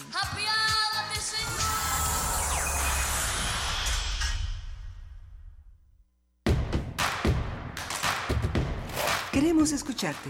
Llámanos al 55 36 43 39 y al 55 36 89 89. Primer movimiento. Hacemos comunidad. Y en este momento son las 8 de la mañana con 3 minutos. Sigue siendo jueves. ¿Qué creen? No, todavía no es viernes, sigue siendo... No dimos un salto cuántico. No, sigue siendo jueves 20 de diciembre y estamos en esta cabina. Juana Inés de esa, Berenice Camacho, Luisa Iglesias y por supuesto Alfredo Ávila. Nos volvemos a encontrar. Pues bueno, seguimos con, seguimos con estas tradiciones, con las posadas. Y eh, las posadas durante, durante mucho tiempo, durante casi dos siglos, fueron tradiciones eh, eh, que giraban en, alrededor del- de los templos, alrededor de las iglesias. Y esto es, esto es algo que, que, bueno, incluían misa y todavía como las novenas de Aguinaldo en América del Sur, siempre se rezaba rosario al finalizar el- el- el- la, la tradición de, de ir pidiendo la posada y, entrar después. Esto todavía se mantiene en el siglo XIX. Guillermo Prieto todavía recuerda la, la rezadera después de la, de la posada, eso, eso que se ha perdido, por supuesto, ahora en la mayor parte de las posadas que conocemos. Y. em, y el cura tiene mucho peso. Lo que terminó cambiando a la posada de ser una cosa que giraba alrededor del templo, a ser una cosa que gira alrededor de las comunidades, de los barrios, son precisamente las organizaciones barriales, son las organizaciones de las cofradías y de los gremios. Eh, buena parte de las comunidades, incluso en ciudades, pero también en, en pueblos y en villas, organizaban pequeñas cofradías, como las que todavía existen en algunos lugares o que en España son muy, muy famosas y muy populares. Eh, son estas cofradías las que empiezan a apropiarse de la tradición de las celebraciones navideñas. Y esto permite que empiecen a salir un poco del círculo más estricto de los curas y, de los párrocos. Y a partir de ese momento, digamos a partir del siglo XVIII sobre todo, se agregan elementos que ya empezamos a reconocer, que ya empezamos a- a- que ya conocemos nosotros. Por ejemplo, el reparto del aguinaldo en forma de dulces. Todos estos dulces duros que siempre nos rompían las muelas y que se, se aventaban al piso. La tradición es arrojar al piso todos estos dulces para que los niños se lancen sobre, sobre ellos. Aclarar, eh, usted si es trabajador independiente, no reciba dulces por aguinaldo en su trabajo. No es lo mismo. No es lo no mismo. es lo mismo. No, pero, pero, bueno. ¿cómo se aventaban al piso? Eh, arro- arrojas como, como cuando se arrojan Como las... los bolos. Como se Como arrojan los bolo bolos, las monedas. No, te los metes a la boca después de que estuvieron en el piso. Eso, eso lo sabemos de hace unos 100 años para acá, pero efectivamente del siglo XVIII y del XIX nadie lo sabía. Entonces se arrojan los dulces a- al piso, pero también se siguieron arrojando al piso con otra tradición, que es la tradición de las piñatas. Y tenemos algunos testimonios del siglo XIX que recuperan esta tradición de una manera muy, muy, muy, muy extraña. Los, los relatos que tenemos son relatos de ollas colgadas en el techo. O sea, no, no piensen en la piñata, no piensen en Diego Rivera y, sus, sus bonitos dibujos de la piñata con los siete picos y todas estas cosas. Son simplemente ollas colgadas en el techo. Que los niños, con los ojos vendados, porque claro, no se está moviendo la, la- la piñata, no se está moviendo la olla, tienen que romper. Y tienen que romper con un palo duro. Entonces, no, no, no con estas cosas que ahora, que, que ahora se hacen y que les cuesta a los niños mucho trabajo romper, ¿no? Porque son, los palitos son más débiles que la piñata. Eh, y es en, en ese momento cuando todo, toda la colación, todos los dulces caen al piso y los niños se lanzan también a recogerlos. Bueno, eso sigue hasta la fecha. Lo que pasa es que ahora los dulces vienen envueltos, pero, pero eh, tradicionalmente son dulces que eh, están, están sueltos. El hecho de que todavía en el siglo XIX, y hay algunos testimonios del siglo XVIII, que señalan que las piñatas son ollas, me hace pensar dos cosas, y esto sí es como una duda que me nace a mí. Y entonces, ¿de dónde viene la tradición de que las piñatas deben tener estos picos que son los pecados capitales? ¿Se acuerdan que siempre nos dijeron que deben tener eh, eh, una serie de picos que representan cada uno de los pecados capitales? Bueno, pues todo parece indicar que eso también es una tradición más reciente que en la época colonial y todavía en el siglo XIX, todavía en los relatos de mediados del siglo XIX, la piñata no va adornada, la piñata es una es olla de barro que tampoco está pintada, por supuesto, y que los niños, los niños la rompen y juegan y juegan con ella. Y poco a poco se empieza a agregar otra tradición, que es la de ponerle estos piquitos a, a- a la piñata. Probablemente es una tradición que en algunos lugares ya se venía haciendo desde antes, pero definitivamente no era algo extendido un elemento más a tomar en cuenta. Como se trata de una tradición que originalmente eh, se, se realizó para evangelizar, entonces es una tradición que tiene más fuerza en barrios indígenas y en pueblos y comunidades indígenas. Y esto explica por qué en ciertas zonas del país, como en el norte de México, que tienen menos presencia indígena, menos, no, no, no significa ausencia, sabemos que Zacatecas, por ejemplo, tenía mucha presencia indígena, eh, pero tienen menos presencia indígena y esto lo que ocasiona es que haya la tradición de la novena, la tradición de los nueve días de, de la peregrinación, se, se haga de una manera más a la española, es decir, simplemente llevando a la iglesia a, eh, a las imágenes de José y de María hasta el día de Navidad, la misa de Navidad, que es, cuando se pone cuando se pone el niño. Pero todo esto se realiza en la iglesia, no se realiza en las casas, es decir, se mantiene todavía esta parte pública o, o comunitaria de, eh, de la tradición. Es el siglo XX el que viene a cambiar las cosas. Es el siglo XX el que, eh, sobre todo con la forja del nacionalismo, después Mm. de la Revolución Mexicana, empieza a darle colores a esta tradición y empieza a volverlos más mexicanos. Entonces la piñata, por supuesto, no puede ser una olla allí mugrienta. Sin... No, la, la piñata tiene que ir adornada y para esto se recuperan elementos tradicionales que, eh, eh, que son extranjeros. Eh, como ustedes saben, la piñata muy probablemente tiene un origen en China, aunque el nombre es italiano. Y, eh, y en México, también, también esto es importante, no te vas a encontrar el término piñata antes del siglo XX. O sea, con todas las referencias que hay antes del siglo XX son a la olla, a la olla que los niños rompen. A la olla y el aguinaldo, ¿no? Y el aguinaldo, Ajá. sí. Entonces, eh, eh, entonces son tradiciones. No sabemos cuándo empezó a llamarse posadas. Seguramente eh, eh, forma parte de la tradición. l- Los peregrinos van pidiendo posada y terminó llamándosele así. Pero lo que sí sabemos es que durante muchos años se le llamó simplemente eh, novena de aguinaldo. Hay que hacer la novena de aguinaldo, como por otro lado todavía se le sigue llamando en, en Sudamérica. Y todavía en Sudamérica con una fuerte tradición de la Iglesia Católica en el centro como organizador de estas celebraciones. Perfecto. Pues bueno, ahí está todos estos, todos estos detalles. No sé si tenemos todavía un momentito más para continuar eh, con esto, pues, esta secularización, ¿en qué momento ya empieza a tomar? Ya nos hablabas del siglo XX, esta secularización, vienen las cofradías, ¿no? Se aparta poco a poco de eh, la regencia, de las iglesias, tal vez de los curas, eh, y en qué momento pues ya eh, empieza a tomar forma cada vez más hasta ser esta parte pues muy familiar y muy privada, ¿no? Eh, es, es- es un proceso del siglo XX y es un proceso del siglo XX que tiene que ver con dos o tres elementos importantes. El primero es el nacionalismo revolucionario. Nacionalismo revolucionario que reivindica todas estas tradiciones como parte de lo mexicano, aunque sean celebraciones cristianas. Y también eh, eh, terminan o intentan por lo menos despojarlo del manto religioso. Entonces, no, no es la iglesia, es la tradición de los mexicanos. Y terminan adornándolo con piñatas de colores, con niños, eh, todos, to- todos indígenas vestiditos de blanco. Otra vez me viene a la memoria Diego Rivera. Eh, y, eh, y- se empieza a vincular además con tradiciones prehispánicas, que como dije hace rato, la verdad es que es muy improbable que sea efectivamente una sustitución de un rito prehispánico. Otro elemento importante y que está vinculado con el primero, la aparición del cine. Y el cine como un excelente difusor de todas estas tradiciones.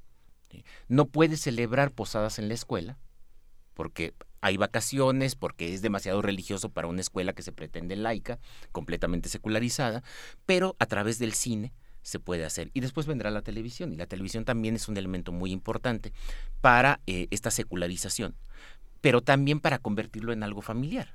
La televisión es la que termina dictándole a los mexicanos que la cena de Navidad, no las posadas, pero la cena de Navidad, eh, se hace en casa.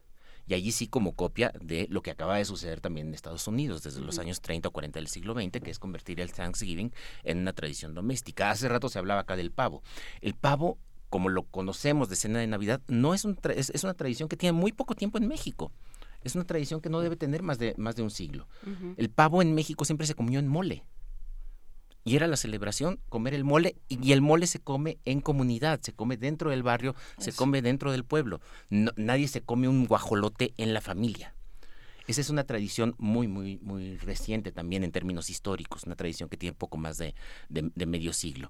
Eh, y tiene que ver precisamente con estas, eh, con, con estos elementos, ¿no? Con el cine que empieza a mostrarle. ¿Se acuerdan ustedes de las películas de Fernando Soler y la reunión en familia para la Navidad y todos cenan felices Sí. en, en Navidad? Bueno, allí se empieza a introducir este elemento de eh, volver doméstico, de volver familiar, una tradición que durante cerca de 350 años había sido una tradición comunitaria y, o, o pueblerina.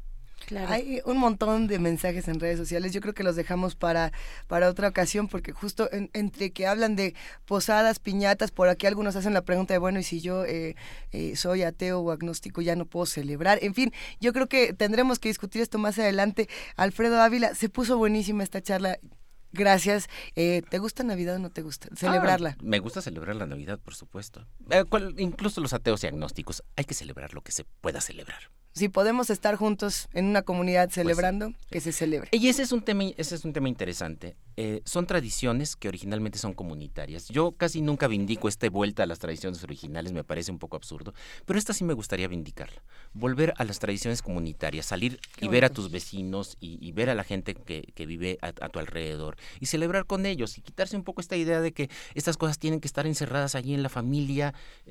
No, hay que, hay que salir, porque como dice Juan Inés, cuando te encierras en la familia, lo único que terminas haciendo es dirimir las viejas rencillas que se acumularon en el año. Ni Entonces- siquiera dirimirlas, nada más sacarlas a sacarlas flote, y ¿no? que Y, este, entonces, a que- flote. que, sean co- co- como el lema de, de primer movimiento, hay que hacer comunidad. finalmente. Hacemos comunidad. Te queremos, Alfredo Ávila. Felices vacaciones. Felices vacaciones y felices fiestas y feliz año. Feliz año. Feliz vámonos, vámonos directo a nuestras notas, pero antes un poco de música, querida. Vámonos con esto de Mongo Santa María. La canción es Sofrito.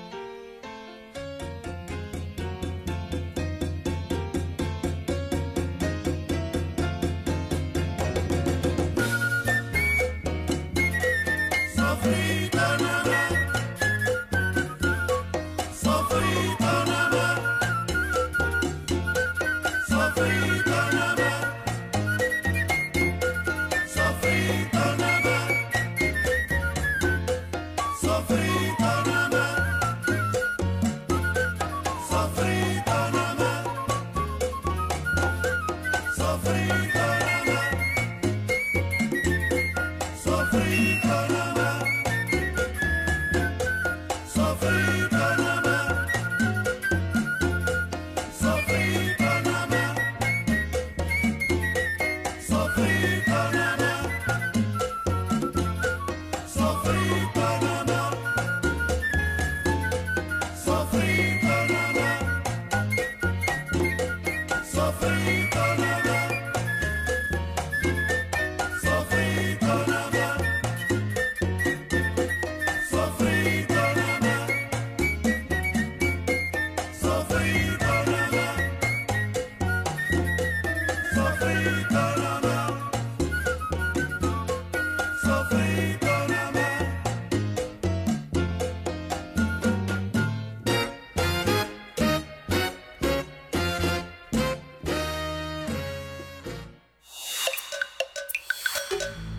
Movimiento.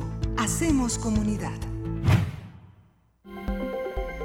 Nota nacional. El Senado de la República aprobó el pasado 6 de diciembre un proyecto de reforma constitucional al artículo 19 que podría ampliar el uso de la prisión preventiva obligatoria, lo que aumentaría la cantidad de personas en las cárceles sin que hayan sido condenadas estas. Eh, la iniciativa fue enviada a Cámara de Diputados para su análisis y para su discusión también. En caso de aprobarse, la reforma exigiría que los fiscales soliciten y los jueces ordenen de forma automática la detención de todas aquellas personas que sean investigadas por delitos como corrupción, tenencia de armas, abuso infantil, desapariciones, robo casa habitación o robo a transporte de carga.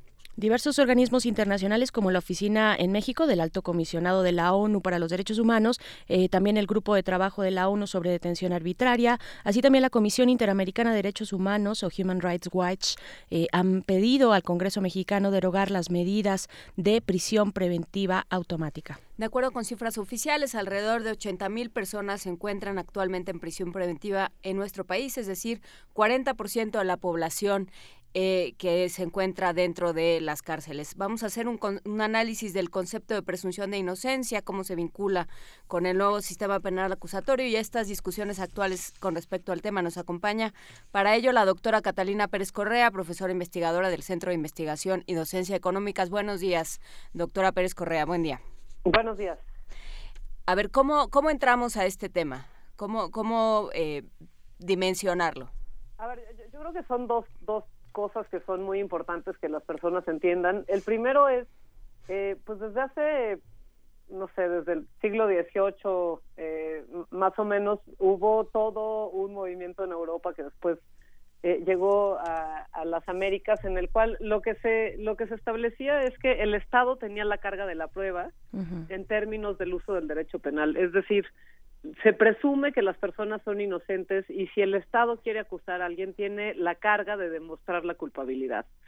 Entonces, si, si te van a acusar por algún delito que cometiste, eh, no se puede presumir que si alguien lo señala es cierto, sino que hay la necesidad de demostrarlo. Lo que la prisión preventiva viene a hacer es revertir esa carga de la prueba.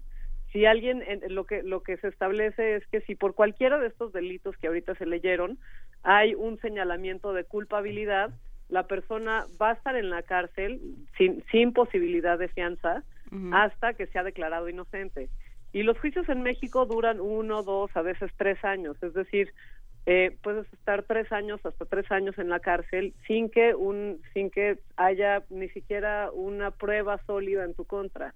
Y esto, eh, a ver, es grave no nada más porque pues se está revirtiendo la carga de la prueba eh, para presumir la culpabilidad de las personas, sino también por la, el tipo de procuradurías y de fiscalías que tenemos en el país. Vamos, si viviéramos en un país en el que todos los que nos escuchan dicen, no, yo sí confío en los ministerios públicos del país, pues quizás sería una situación distinta, que no, no lo creo, pero teniendo los fiscales, los ministerios públicos, las policías que tenemos, ahora los militares haciendo eh, las labores de investigación del delito, pues es eh, francamente poner en riesgo a las personas el establecer una regla por el cual por un sim- una simple acusación una llamada anónima por ejemplo podías terminar en la cárcel tres años de tu vida afectando pues a toda tu familia a todo tu círculo íntimo puedes perder tu trabajo etcétera Eh, entonces es muy riesgosa la medida la, el, el, el segundo punto es en efecto, se, se trata de delitos que son muy graves, el abuso sexual infantil, los feminicidios, el robo de hidrocarburos,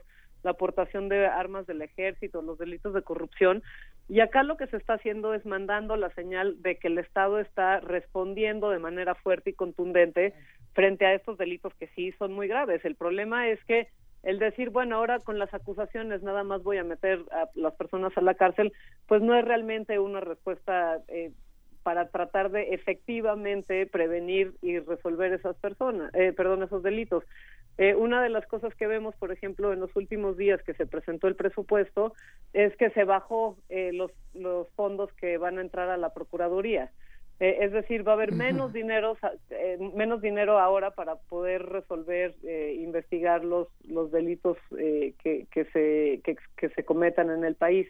Entonces, por un lado se está mandando la señal de que sí estamos reaccionando de manera fuerte frente a estos delitos que son muy graves e importantes para la sociedad, pero por el otro lado no se están atendiendo los problemas de fondo de por qué no se están resolviendo esos delitos en términos de procuración de justicia.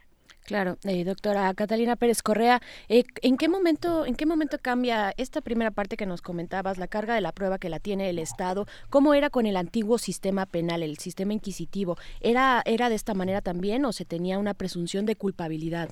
Más no, bien, a, ver- a ¿cómo- ver, cómo era? o- esto ha cambiado, sobre todo cambió en México a partir de, de- sí, de la implementación de los juicios orales, pero desde antes había ya una presunción de que las personas son inocentes hasta que sean demostradas eh, culpables. De hecho, ha sido eh, una este, transformación muy lenta pero constante del derecho penal en la historia de los países occidentales. Eh, y, y eso ya estaba. El- la figura, eh, hay, hay di- distintas figuras que se han constitucionalizado. Una es el uso de la prisión preventiva, otra es, por ejemplo, el, el arraigo que se metió en la Constitución durante la administración de Felipe Calderón, que van en contra de la presunción de inocencia. El arraigo lo que lo que establece es eh, cuando hay una sospecha de una persona te pueden detener para poder para investigarte incluso antes de hacer una acu- acusación formal eh, penalmente. Eh, entonces lo que vemos es aquí más bien hay, hay como una especie de, de contradicción entre la, en la Constitución sobre cuáles son los derechos de las personas que son imputadas y cuáles son eh, las posibilidades del Estado y hay un jaloneo en el cual pues quienes creemos en que eh, las personas deben estar resguardadas en lo más íntimo que es la libertad de las personas Claro. debe de ampliarse eso y quienes piensan que no, que el Estado debe de tener más poder para detener a las personas y que pues si están eh, 100 inocentes en la cárcel vale la pena si tienes a un culpable, ¿no? Nosotros lo que creemos es que lo más importante es que eh, se resguarde los, los derechos y el derecho de libertad de las personas. Acá también lo que vemos es que en esta legislatura, como en otras, pero lo vemos más pronunciado estos primeros días, hay un impulso por eh, aprobar distintas medidas que amplían el uso del derecho penal. Otro ejemplo es la iniciativa sobre, sobre flagrancia que se está discutiendo, sí. Eh, lo, que, que lo que establece es que se considera flagrancia a un, un- supuestos todavía más amplios, ¿no? Aquí le- eh, se incluye eh, que sea flagrancia no nada más cuando te vieron cometer el delito, sino cuando te persiguieron o cuando alguien te señaló, eso eh, ya estaba, pero también ahora si tienes información del delito que se cometió, se considera ya dentro de la flagrancia. O ¿no? Entonces, contra todos los principios de la física y de lo que el tiempo, eh, el concepto de tiempo y qué significa flagrancia, pues están discutiendo sobre esto, ¿no? Exacto. A ver, otro de los delitos que ya se incluyó también es el delito de encubrimiento, que ya existía en el, Mm. en el sistema penal en el cual eh, si compras una cosa sin verificar que sea lícito su procedencia, eh, te pueden eh, fincar responsabilidad penal. Las penas que estaban establecidas eran bastante altas. Lo- la propuesta ahorita es ampliarlas hasta ocho años. Entonces, si tú compras alguna, este, no sé, un, un, un, eh, disco de música o cualquier cosa que, que no compruebes la procedencia, eh, el Estado te puede detener y fincar responsabilidad por haber comprado algo sin ver que fuera lícita la procedencia. De nuevo acá lo que está haciendo el Estado es revertir la carga de la prueba a los ciudadanos. Yo Estado no puedo hacer mi trabajo de demostrar que eres culpable, entonces tú ciudadano demuéstrame que eres inocente Exacto. eh, y, y entonces así me facilitas las cosas y no tengo que lidiar con mis ministerios públicos y mis fiscales incompetentes. A ver, es que eso es lo que a mí me parece eh, interesante, que se planteen en este contexto, en el contexto en el que estamos, eh, Catalina Pérez Correa, que se planteen eh, estas medidas que no, no corresponden, digamos, que no dialogan o no se sitúan en el contexto en el que estamos. ¿Cuáles son los argumentos? No, a ver, ahí lo- que no corresponde es una visión supuestamente de izquierda que se ha planteado como parte de, de Morena. Mo- Morena lo que ha dicho es queremos a menos personas en la cárcel, vamos a poner una ley de, de amnistía porque la cárcel está llena de gente pobre y no de culpables. Así lo, lo, ha, lo ha dicho el, el- el presidente. Y esto lo que hace es pues mira, no vamos a transitar todavía por la vía de la amnistía, lo que sí vamos a hacer es poner más delitos para seguir llenando las cárceles de pobres. Eh, eh, vamos, eh, es bien contradictorio porque lo que vemos es en el discurso se está diciendo que vamos a tener una política de reintegración de los jóvenes más vulnerables del país, que son quienes terminan en la cárcel, no por ser culpables, sino por ser jóvenes de colonias marginadas. Eh, y pero en la práctica lo que se está haciendo es implementando las políticas que permitan no nada más que permanezcan ahí sino que haya más eh, de ese tipo de, de eh, como eh, pues, eh, o sea que continúe pasando eso en, en el sistema penal. Eh, otra de las cosas que a mí me parece bien bien preocupante es que justo cuando se están dando todas estas eh, iniciativas de ampliar el uso del sistema penal y el, el sistema penitenciario específicamente, haya una propuesta de recorte en el presupuesto de los centros de readaptación social. Ahí. Eh, ¿Qué pasa con eso? Importantísimo. pues, ent- entonces vamos a tener más personas en la cárcel con menos recursos en un contexto en el cual el sistema penitenciario de nuestro país es un sistema que es pues, bastante violatorio de los derechos humanos porque hay sobrepoblación, porque no hay alimentos, no hay medicamentos, no hay servicios de salud. Y muchas de las personas que nos oyen pueden decir, bueno, qué bueno, porque son delincuentes y se merecen todo lo que les pase y la violencia que el Estado ejerza contra ellos. Pero recordemos que no se trata de delincuentes, se trata de gente que puede haber sido señalada por alguien que le caía mal, por un policía que está tratando de eh, llenar su cuota de detenciones del mes, etcétera. E- Ese es el problema realmente de verlo cuando uno lo ve todo en su conjunto. eh, tenemos policías ineficientes, ministerios públicos ineficientes, con normas amplísimas que permiten la acusación y detención de muchas personas en un sistema que viola derechos humanos, pues es una fórmula para tener a muchos pobres que quizás cometieron delitos menores o que no hicieron nada más que estar en el lugar incorrecto en el momento indebido, con un Estado que tiene mucha discrecionalidad para usar el aparato penal de forma eh, arbitraria. Catalina, en ese sentido, eh, la precisión de sean delincuentes o no lo sean, eh, ninguna persona que entre a, a- a uno de estos centros merecería, digamos, un maltrato por ser buenos o malos. ¿no? Eh, creo que esa discusión la podemos separar un poco y pensar en. ¿En qué se ha discutido justamente para que eh, delincuentes, no delincuentes, cualquier persona, por la razón que sea que se encuentre en este tipo de centros, pueda reinsertarse a la sociedad? ¿Se está llevando a cabo este tipo de discusiones paralelas a lo que, a lo que se discute alrededor de la presunción de inocencia? No, a ver, eh, creo que es bien importante el punto que haces y no, no quería yo decir que si eres eh, culpable se merece el, el reproche. Yo lo único es, pues en los estudios que hemos hecho, lo que sí nos damos cuenta es que las personas, vamos, el, el uso del sistema penal tiene distintos fines y en México muchas veces tiene un fin que es más retributivo, de castigo, de venganza, que exacto, un fin claro. que realmente está buscando la reinserción de las personas. Y en ese sentido, pues simplemente señalar que incluso si, si uno lo que busca es la retribución y la venganza, ni siquiera están las personas que uno creería que están en la cárcel. Eh, pero en efecto, entonces lo que tenemos es este sistema en el cual ha vivido en el abandono los últimos muchos años, eh, que la gente en general no quiere meterle recursos ni que considera que sea relevante invertir recursos para la, readaptación social eh, y que se guía mucho más por estos principios o estos ánimos de venganza eh, y, y que es muy contradictorio con todo el discurso que se planteó durante la campaña de, de- de Morena. Claro, eh, Catalina Pérez Correa también y hablando de estas contradicciones entre lo que dice el presidente y lo que hace el Congreso tal vez, o lo que se dice y lo que se hace en términos generales, en el Plan Nacional de Paz y Seguridad, pues se menciona uno de los últimos puntos es precisamente acercarse a estos centros penitenciarios, ¿no? Eh, y, y, y- y, sí, pues bueno, destinar, bueno, esperábamos que se destinara un presupuesto más importante de lo que finalmente se eh, terminó saliendo. ¿Cómo, ¿Cómo están leyendo ustedes en estos colectivos, pues que han estado eh, pisando los temas de seguridad y de justicia? ¿Cómo están viendo estas señales de pronto con- contradictorias, ¿no? Este, que se pierden eh, entre el discurso y las acciones? Sí, a ver, el, plan de seguridad tiene eh, es, es, eh, bastante amplio. Lo que nosotros estamos viendo es que la parte punitiva se está comiendo todo. Eh, supuestamente la Guardia Nacional era una parte muy pequeña del plan eh, de, de paz y seguridad y en realidad lo que parece es que ocupa el 90% de lo que es la propuesta de seguridad. No hemos visto aún las propuestas del otro lado y en efecto las propuestas que sí hemos visto pues son muy contrarias a lo que ahí se establece. Eh, y este punto que, que señalas me parece bien importante. ¿Dónde quedó la parte de la reinserción social que está muy bien establecido ahí? Pero que en los hechos lo que estamos viendo es que se le está quitando el presupuesto eh, y se está poniendo a más personas en la cárcel.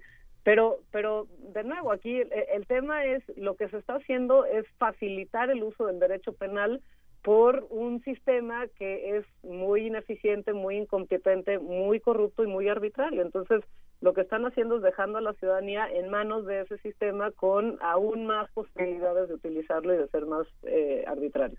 Claro, y el tema también, un punto importante, eh, dinos tú, pues, ¿cuál es, cu- qué, qué tipo de justicia queremos para México? Claro. Esta justicia punitiva, esta justicia que mete a, eh, pues, que como una medida cautelar, mete a la prisión a personas que no han tenido un juicio, que no se les ha demostrado su culpabilidad, pero que si le- les, les extraes de su comunidad, de su alrededor, de su familia, donde tal vez tenían personas a su cargo que mantener, y los, y los mandas a estas, a las cárceles, a los centros penitenciarios, donde no hay op- oportunidades ni opciones, sino todo lo contrario, pues qué tipo de justicia estamos, estamos construyendo en este país, ¿no? Sí, no, no, yo, yo hice un estudio en el 2014 sobre las personas que visitan a familiares en las cárceles en la Ciudad de México y en el estado de Morelos. Visitamos todos los centros de la Ciudad de México y de Morelos. Eh, y lo que queríamos era justamente documentar cómo afecta a la familia el tener a una persona en prisión, sea preventivamente declarado culpable eh, o, o- o no. Y encontramos primero pues una cosa que ya sabíamos que es la gran parte de las personas que están ahí están por delitos menores o están eh, de forma preventiva sin condena. Y la otra es el, el costo que tiene para las familias, eh, para los hijos, por ejemplo, eh, resulta que 80% de las personas que visitan las cárceles son mujeres, los hombres eh, normalmente son los que están en las cárceles y las mujeres son quienes los visitan. Entonces hay una parte ahí en el cual hay un tema de género que no está visibilizado. Eh, Y estas mujeres que normalmente son madres lo que tienen que hacer es dejar a sus hijos a cargo de otra persona para poder trabajar para poder alimentar y mantener no, da ma- no nada más a la persona que está en la cárcel y darle medicamentos, eh, ropa, este comida, lo que se necesita, se lo tienen que llevar a la cárcel, sino además pagar un sistema de corrupción pues muy fuerte que existe en las cárceles, entonces tienen que trabajar para poder pagar que no los golpeen, que les den una cama, que no los obliguen a hacer trabajos forzados, etcétera, todo eso y entonces muchas veces las mujeres empiezan a, a tener que trabajar eh, dos turnos incluso con los hijos que se quedan abandonados con el vecino o con una pariente eh, y entonces lo que está haciendo este sistema del uso penitenciario es generar nuevas condiciones de delincuencia eh, y factores de vulnerabilidad para, para delinquir. Eh, es eso por una parte. Y luego también había toda una serie de, de problemas eh, médicos que, que, que surgieron. Las personas se enferman del estrés que implica tener que estar todos los días o tres veces a la semana formados desde las seis de la mañana afuera de un reclusorio para llevarle este aceite, agua, eh, una cobija, una medicina para la persona que, que esté en el reclusorio, sin realmente tener, vamos, el- un, un principio fundamental del derecho penal moderno es que solo la persona que delinque debe de ser sancionada. Lo que vemos acá es que, pues en realidad nuestro sistema funciona mucho más medieval que eso. Eh, se castiga la familia completa y la y la familia completa entra en todos los costos que, implica el, el uso de la, de la cárcel. Es, es realmente muy triste y ahí cuando nos damos cuenta quiénes son los que están en las cárceles y para qué lo estamos usando es, es muy injusto, muy frustrante y, y sobre todo muy improductivo lo que hacemos con las cárceles en este país. Venga, te agradecemos muchísimo por esta reflexión, doctora Catalina Pérez Correa. Eh, sin duda, algo que tendremos que darle seguimiento para el 2019. Eh, te deseamos felices fiestas y te agradecemos mucho por visibilizar este tipo de conflictos. Muchas gracias a ustedes por el espacio y feliz año. Feliz año, muchísimas gracias. Vámonos con música, querida Berenice, ¿qué nos toca? Vámonos con esto, ahí ya estamos. Ya nos se colgaron. fue, ya se fue, ya se fue a, a preparar Adiós, el, el espero, a empezar a, a ver, a prever sus fiestas navideñas. Ojalá que todos estemos un poco en ese mood, pero también hay que tener un ojo a lo que ocurre en nuestro país. La canción que sigue es Tintin Dio, esto es de DC, DC Gillespie.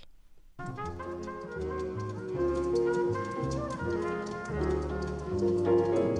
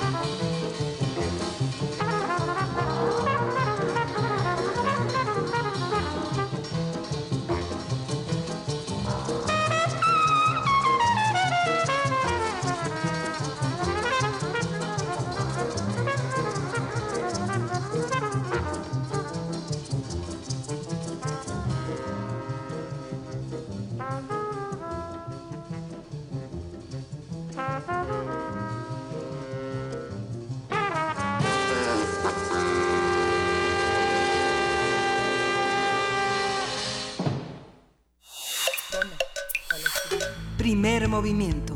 Hacemos comunidad. Nota Internacional. Con 152 votos a favor, 5 en contra, 12 abstenciones, la Asamblea General de las Naciones Unidas ratificó ayer el Pacto Mundial para la Migración Segura, Ordenada y Regular, un acuerdo que había logrado el apoyo de 164 países durante la cumbre celebrada en Marruecos a principios de este mes.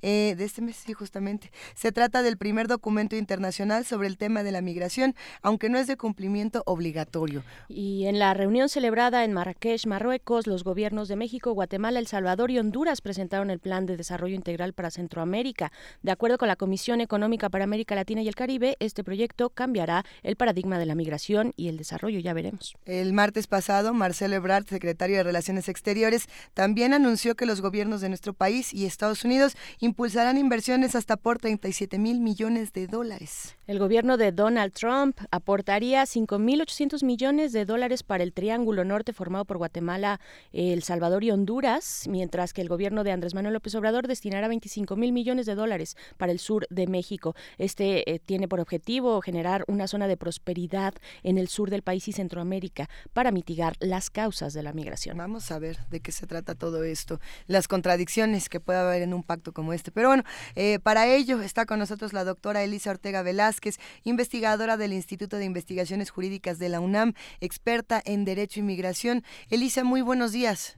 Hola, ¿qué tal? Muy buenos días tengan todos ustedes. Gracias por acompañarnos esta mañana. Un tema eh, complejo, delicado, urgente en nuestro país, en Centroamérica, en Estados Unidos eh, y en muchas otras partes del mundo. De, de, ahí este Pacto Mundial para la Migración Segura. Cuéntanos en qué consisten estos acuerdos. Este sí, bueno, eh, primero eh, creo que hay que señalar que estos dos pactos eh, proceden de la Declaración de Nueva York para Refugiados y Migrantes, uh -huh. que tuvo lugar en septiembre de 2016 en Nueva York, a propuesta, por cierto, del gobierno de Estados Unidos durante la presidencia de Barack Obama. No, la idea era analizar los fenómenos relacionados con los grandes desplazamientos de refugiados y personas eh, migrantes en, en, los distintos países eh, de la orbe. Entonces, a partir de, de, de, esta declaración, qué bueno que se inician los procesos de negociación de dos pactos separados, es decir, este nunca se previó como englobar eh, las dos categorías de, de, migrantes y refugiados en uno solo, uh -huh. ¿no? Que, que, previera, digamos, este la protección de estas personas, ¿no? Sí. Sino eh, quedaron escindidos como anteriormente eh, han quedado desde eh, que se adoptó el Estatuto de los Refugiados en 1951, este por, eh, o, o, más bien bajo el argumento de que tienen eh, necesidades jurídicas eh, distintas, ¿no? Uh -huh. Y vulnerabilidades distintas. Entonces, bueno, el, el proceso pues tomó, tomó un par de años. México fue de los países que eh, llevó a cabo las negociaciones con Suiza. Este, hubo varias rondas de negociaciones, hubo seis rondas. Eh, primero se presentó un borrador, el borrador cero, en febrero de este año, y el borrador final quedó integrado en julio. Eh, con en aras de que estos dos documentos fueran firmados en eh, pues en este mes hace unos días Claro que, eh, y bueno, esto es lo que esto estuvo ocurriendo, eh, ¿no? Eh, tengo entendido que ayer. Eh, vaya, porque también es complicado, es un pacto, es un pacto que trata eh, personas migrantes, personas refugiadas, es un pacto que involucra a muchos países, a muchas voluntades, regiones completas, eh, no solamente esta que es la región de Centro y de Norteamérica, sino también en otras regiones del Magreb, por ejemplo, no sé. ¿cómo, cómo lidiar, cómo, cómo hacer que un pacto de estas dimensiones absolutamente necesario para el siglo XXI en el mundo, ¿cómo, cómo hacer que esto avance? ¿Qué se está, qué se está previendo en este sentido, este, Elisa Ortega? Este, bueno, en, en primer lugar, eh, recalcar que son dos pactos, Ajá, ¿no? Sí, esa, esa, fue, digamos, como que es, el... es, es, de las principales, digamos, objetivos de, de los países, diferenciar estos dos tipos de, de migraciones, de desplazamientos humanos uh -huh. en dos lo cual, bueno, ya es un hándicap, ya es una desventaja sí. en aras de pensar en la protección integral de estas personas, ¿no? Sí. Eh, eh, con base en los instrumentos eh, en materia de derechos humanos que ha firmado la comunidad internacional. En segundo lugar, es importante resaltar que son pactos que son instrumentos que no son vinculantes, uh -huh. es, de, es, decir, pertenecen a la categoría eh, de lo que los juristas llamamos soft law, es decir, derecho blando. Uh -huh. Son pronunciamientos que eh, muestran, digamos, la voluntad política ¿no? Pero no eh, se traducen en obligaciones jurídicas internacionales porque no tienen la forma de una convención internacional, de un tratado internacional en la manera en la que está prevista en la Convención okay. de Viena sobre uh -huh. el derecho de los tratados. Entonces eso de entrada pues es también otro otra otro gran inconveniente. ¿no? Es un poco como las COPs cuando como como la COP 20, la COP 24, etcétera, que se reúnen, dicen clima. el cambio climático, uh -huh. lo vamos a claro. cambiar, ahí me comprometo, se los juro, se los juro y no es cierto. Claro, o sea, son, okay. son lineamientos para los estados, ¿no? Directrices, este, pero eh, esto no está traducido en, en- en obligaciones jurídicas internacionales. Lo que sí genera eh, obligaciones jurídicas son tratados internacionales. Le hace la Convención para el Estatuto de los Refugiados del año 1951, la Convención de Trabajadores Migratorios. México es parte de estos dos tratados y, por supuesto, el- los tratados base en materia de derechos humanos, tanto del Sistema Universal como del Sistema Interamericano de Derechos Humanos, que México es parte.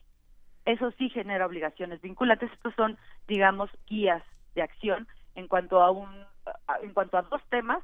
En, en mi parecer es uno solo, ¿no? Que son desplazamientos forzados, migraciones forzadas, este, pero que los estados insisten en, en escindir y también de esa forma se escinde y se adelgaza la protección este internacional que estas personas requieren.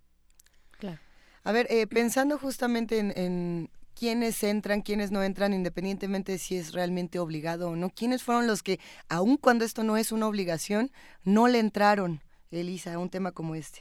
Esto es, este, es, es muy relevante lo que señalas porque eh, como eh, el tema de migración, de, de refugiados, siempre genera, digamos, escosor entre los países de la comunidad internacional porque toca, digamos, las las fibras más sensibles westfalianas de la soberanía estatal. Es decir, seguimos eh, teniendo un derecho eh, internacional de los derechos humanos que afirma este principio de soberanía estatal y lo defiende, ¿no? En todos los tratados de derechos humanos. Eh, y esto eh, entra en clara contraposición con la protección de los derechos humanos de todas las personas, porque es muy fácil decir que todos tenemos derechos humanos, sí, pero tienes derechos humanos en tu país, ¿no? La situación cambia cuando te desplazas forzadamente y sin documentos a otro país, ¿no? Y de esa forma desafías, eh, pues, la soberanía estatal de países, digamos, eh, del primer mundo, ¿no? Y entonces ahí ya no es tan claro que todos tenemos derechos humanos, que todas las personas tenemos derechos humanos. Entonces, en, en el caso de estos dos pactos, desde el inicio hubo posiciones encontradas, por ejemplo, eh, de las grandes potencias de China y Rusia, expresaron su interés porque el Pacto Mundial de, de la Migración tuviera un enfoque de desarrollo, pero no de derechos humanos, ¿no? Como se estaba proponiendo desde el inicio. O sea, más laboral tal vez. O, o- Sí, sí, sí, sí, de, de, de, de, por ejemplo, de, dar, de impulsar el desarrollo en las comunidades de origen, ¿no? Más allá de pensar en la protección internacional que estas personas requieren. Eh, luego te- tuvimos al grupo africano, ¿no? Que se manifestó en favor de que el pacto reconociera eh, derechos humanos a los migrantes y a las diásporas y facilitar el acceso a trabajo decente, a la inclusión financiera, eh, promover el derecho a la salud, este, temas de discriminación racial que van mucho más no con las necesidades eh, de estas personas eh, desde mi perspectiva. Luego tuvimos a los europeos eh, la Unión Europea insistió en que eh, se tenía que diferenciar claramente entre migrantes regulares y migrantes irregulares no aquí de nuevo tenemos esta esta diferenciación de y, y esta categorización. Y también este hizo énfasis la Unión Europea en la responsabilidad de los estados en readmitir a sus nacionales. Y luego tuvimos al grupo de los latinoamericanos, ¿no? Igual con una, con una, eh, digamos, con una óptica mucho más cercana a la de la Unión, al, al del grupo africano, ¿no? En pensar, digamos, en la protección de integral de estas personas. Claro.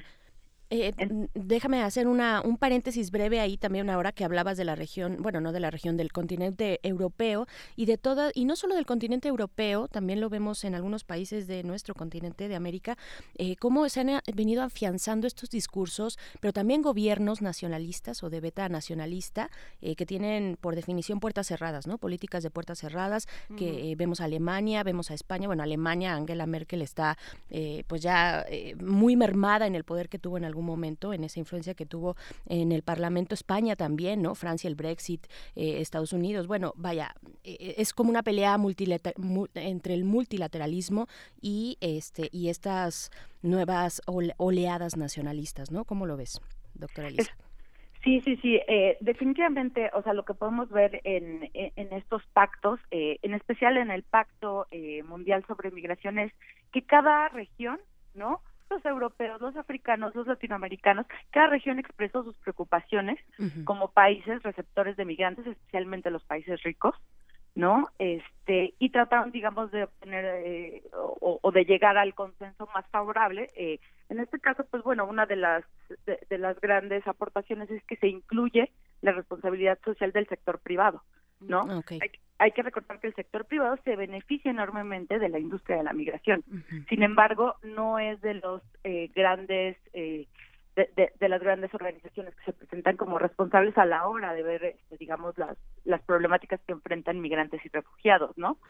Este, ahora, aún que el documento no es vinculante, este, o que los dos documentos, perdón, no son vinculantes y que, bueno, al final de los días eh, tenemos un derecho internacional público, un derecho internacional de los derechos humanos que, eh, que respeta y defiende el, el principio de soberanía nacional, hubo muchos países detractores, empezando por supuesto con Estados Unidos, ¿no?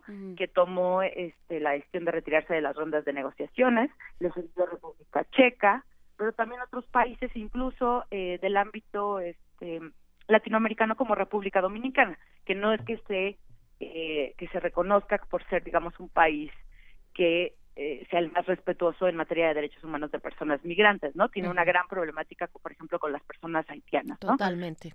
Pero también tenemos países de Europa del Este, tenemos Estonia, Bulgaria, este, Eslovaquia, tenemos eh, otro tipo de países, por ejemplo Israel, ¿no? Alineado en general con los con los intereses estadounidenses y también tenemos Australia, ¿no? Entonces tenemos como que una variedad de países que de plano dijeron, no, nosotros no queremos ni siquiera mostrar demagógicamente que tenemos voluntad política para abordar de una forma eh, distinta el tema de este, de migrantes eh, y, y refugiados, ¿no? Sí, porque bueno, a nivel internacional, en muchas partes, como, como ya decía Berenice, Elisa, eh, en muchas partes tenemos este discurso, o sea, digamos, vende el discurso antiinmigrante, por ponerlo en esos términos. Eh, hay, hay muchas plataformas políticas eh, que están, eh, que están encontrando adeptos cuya base es el discurso antiinmigrante y un discurso nacionalista que, que desoye de pactos internacionales, evidencia, eh, e- evidencia académica de la importancia de los migrantes en la en los despegues económicos, o sea, en una serie de cosas que, que apelan más al estómago, apelan más a la entraña y al miedo al otro. Claro, este y bueno, el ejemplo más claro lo tenemos este con Donald Trump, ¿no? Buena parte del voto que obtuvo este, fue precisamente a través de este pues de inducir este miedo, esto- estos temas de securitización, de migrantes es igual a este, terrorismo. America Eh, First, ¿no? Exacto. Bueno, el pleito que tiene en este instante, que está teniendo el- con el Congreso, tiene que ver con eh, política, políticas de seguridad. Claro. De seguridad eh, fronteriza.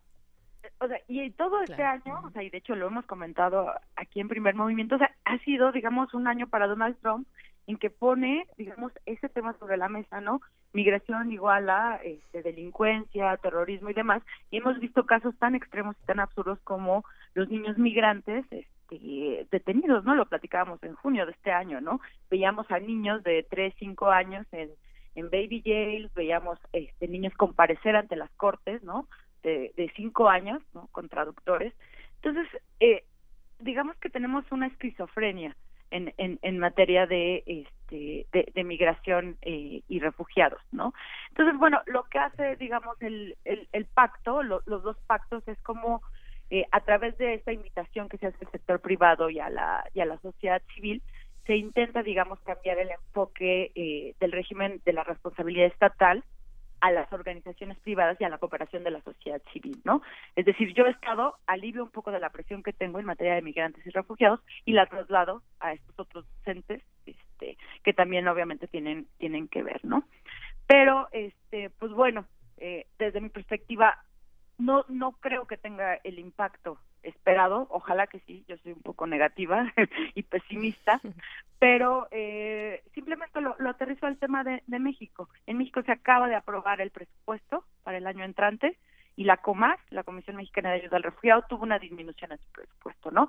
Entonces, aquí es cuando eh, definitivamente podemos ver si hay o no una voluntad política que se traduce en hechos, ¿no? Y esos hechos, eh, por ejemplo, mayor eh, personal, mayores oficinas, mayor capacidad de las oficinas, este, y demás, y eso se traducirá en, en última instancia en beneficios para los para las personas que solicitan asilo, ¿no? En, en este caso, en México.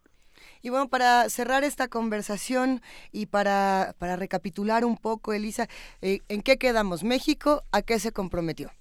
¿Y qué está cumpliendo con esto que dices de la Comar?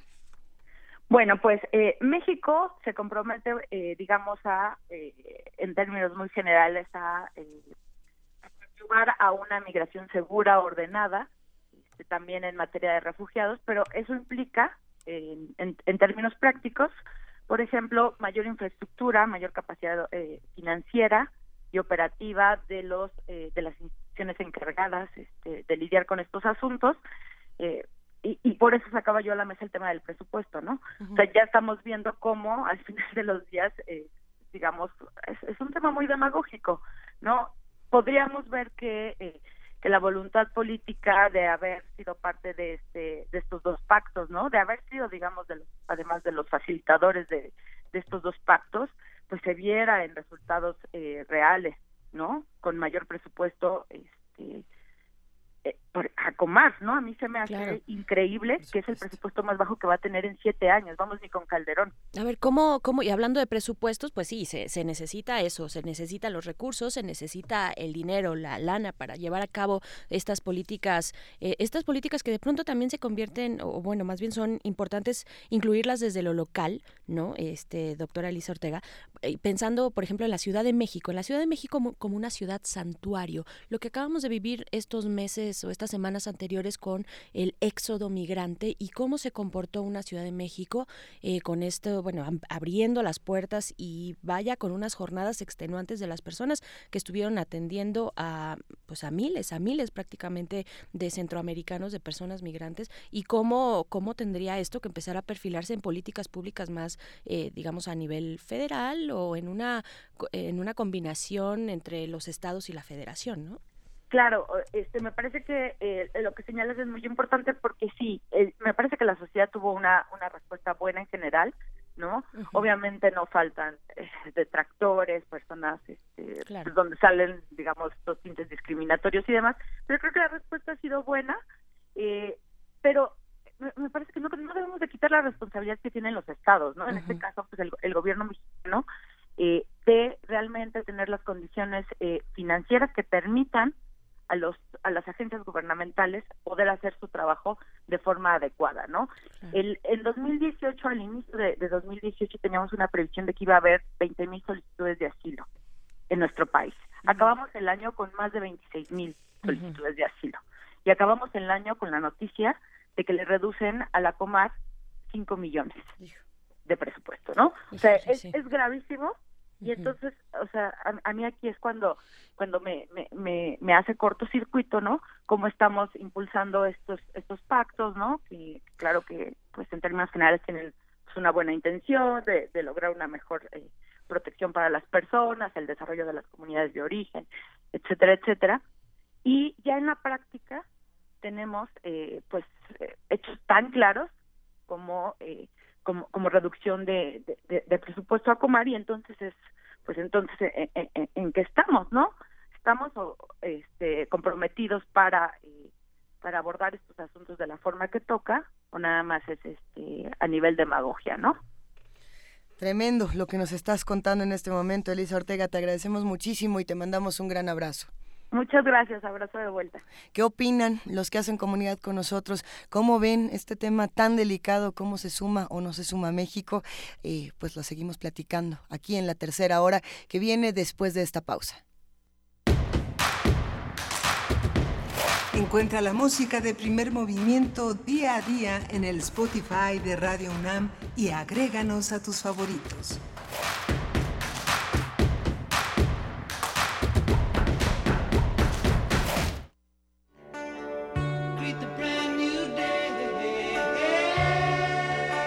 En el marco del M68, a 50 años del movimiento estudiantil, el Museo Universitario del Chopo te invita a recorrer la memoria. Peñas, pistas de hielo, revistas contraculturales, vanguardia, comunas, conciertos de rock a través de la exposición Operación Peine y Tijera, los largos años 60 en la Ciudad de México. Revisión histórico-cultural de un periodo en donde el crecimiento urbano de la capital del país, Las prácticas artísticas experimentales, los nuevos usos de la cultura del ocio los movimientos políticos y sociales, y los eventos disruptivos del orden público contrastaron con las estrategias autoritarias del régimen para contener los efectos de la modernización del país. exposición abierta hasta el 17 de marzo de 2019. En el Museo Universitario del Chopo, el M68 se vive.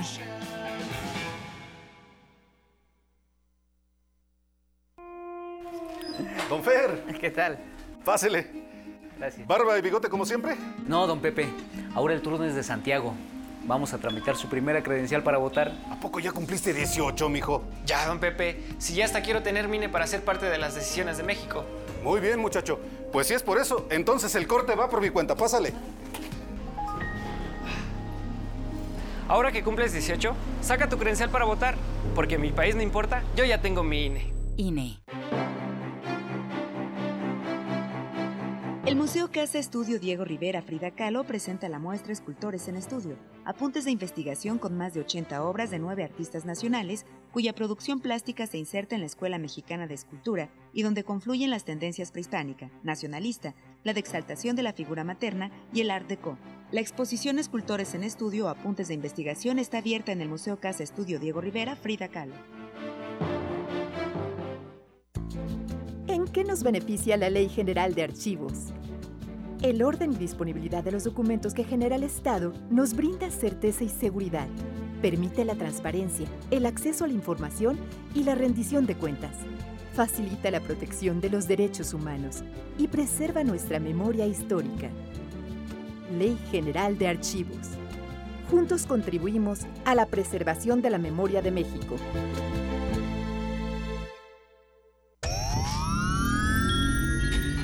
10 frasquitos de gel desinfectante, 8, 7 antibióticos, 5 4 caldos de cultivo, 2 compostas, un invernadero sonoro. En este ambiente se experimenta la nueva música en compañía de sus creadores. Cultivo de ejercios, frescura en la flora musical. Lunes y jueves, 21 horas, por el 96.1 de FM. Radio UNAM.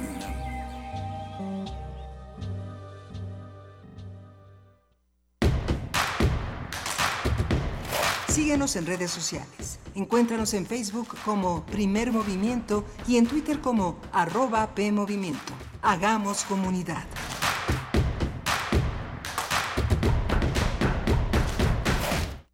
Son las 9 de la mañana con 3 minutos y esta es la tercera hora de primer movimiento a través de Radio UNAM en el 96.1 de FM, el 860 de AM y por supuesto www.radio.unam.mx.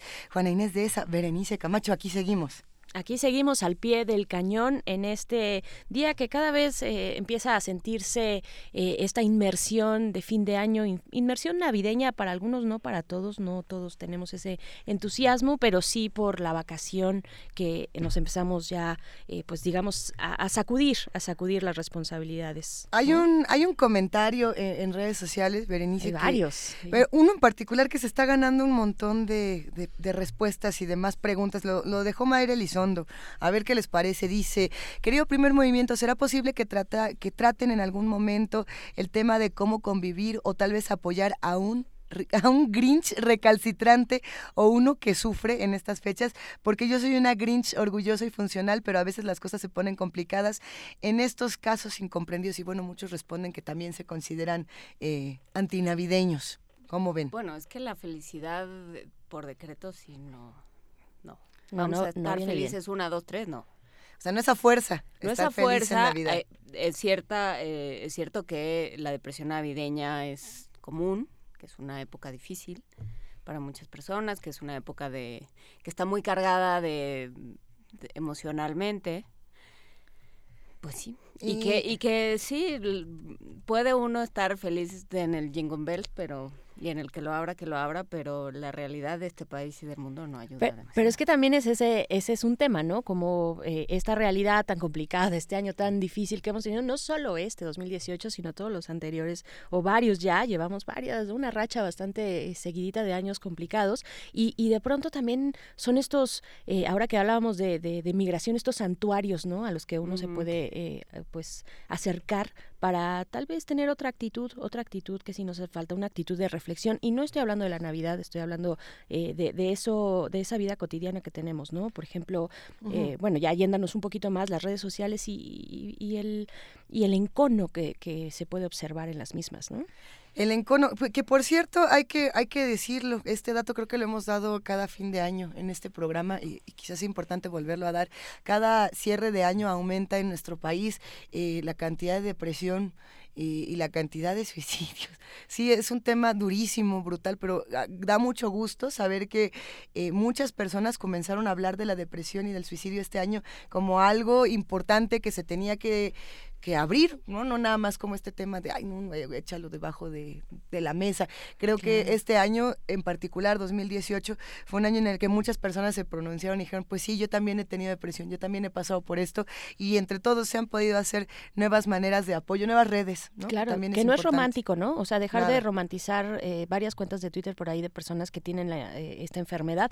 Primero, nombrarla como enfermedad, ¿no? La depresión como un padecimiento, ajá. Y también que puede ser eh, originado por múltiples causas, bioquímicas incluso.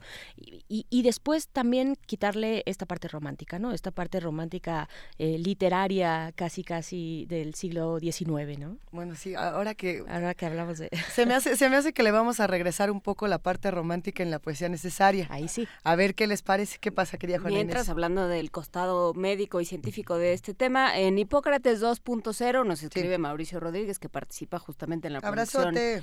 y en la emisión de Hipócrates 2.0. eh, dice, se hizo un programa sobre suicidio y otro sobre depresión.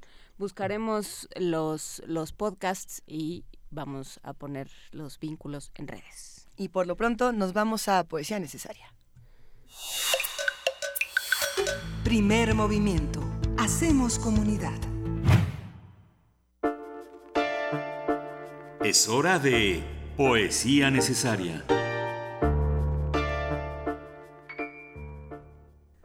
Hoy vamos a compartir un poema, justamente hablando de, de navidades tristes y de fríos, es de Jacqueline Goldberg. Ella es una poeta, narradora, ensayista, editora, autora de eh, distintos libros testimoniales y hasta infantiles. Es una poeta, a mí me parece muy interesante, por supuesto, de Venezuela. Vamos a ver cómo ella nos cuenta eh, otras realidades a través de tres poemas, tres poemas que hablan sobre las bellas catástrofes, un libro que se publicó este año y que bueno, refleja mucho de lo que se vive en otros países, de lo que se vive en Latinoamérica. Vamos a ver qué les parece este poema, querida Berenice, se llama Ojos del Salado, un poema de 2015. Desde 1967 hasta hoy, más de 200 personas en Estados Unidos y Rusia se han sometido con una mezcla de la fe y creencia científica a un proceso especial de criogenización. Su apuesta es que a través de la preservación de su estructura cerebral y por lo general también del cuerpo podrán revivir en el futuro, incluso con su memoria y personalidad intactas sostuvo Alcor, Life Extension Foundation, corporación estadounidense que se dedica a preservar en nitrógeno líquido los cuerpos de personas congeladas tras su fallecimiento legal. Simon Cowell, Paris Hilton, Lucy Liu, Britney Spears han proclamado estar interesadas en la congelación criogénica y se dice que ya algunos famosos esperan en una solitaria cámara de resurrección. Walt Disney, Ted Williams, Charles de Gaulle, Don Vito Corleone, Maurice Chevalier, Michael Jackson y Dick Clare. Al parecer, Mohamed Ali visitó en 1988 un laboratorio de criogenización en la Universidad de Berkeley. Es solo cuestión de tiempo para que firme y se incluya en el procedimiento, señaló el científico principal de dicha universidad, y dijo aún más de lo que nunca ocurrió. Uno de los famosos que estuvo a punto de ser congelado fue Freddie Mercury, a petición de los millones de fanáticos que solicitaron a sus familiares criogenizarlo hasta que se encuentre una cura a su mal. Paréntesis biológico. Voluntad pospuesta. Otros han creado un olvido del frío, echados al resplandor. A Robert Walser lo hallaron unos niños el 25 de diciembre de 1956, tendido sobre la nieve, muy cerca de la clínica psiquiátrica de Jericó, donde llevaba 23 años recluido. Tenía los ojos completamente abiertos para no perderse el rezo humeante de su más pálida mañana. Merry Christmas. So this is Christmas. What have you done? Another year over. And a new one just begun. And so this is Christmas. I hope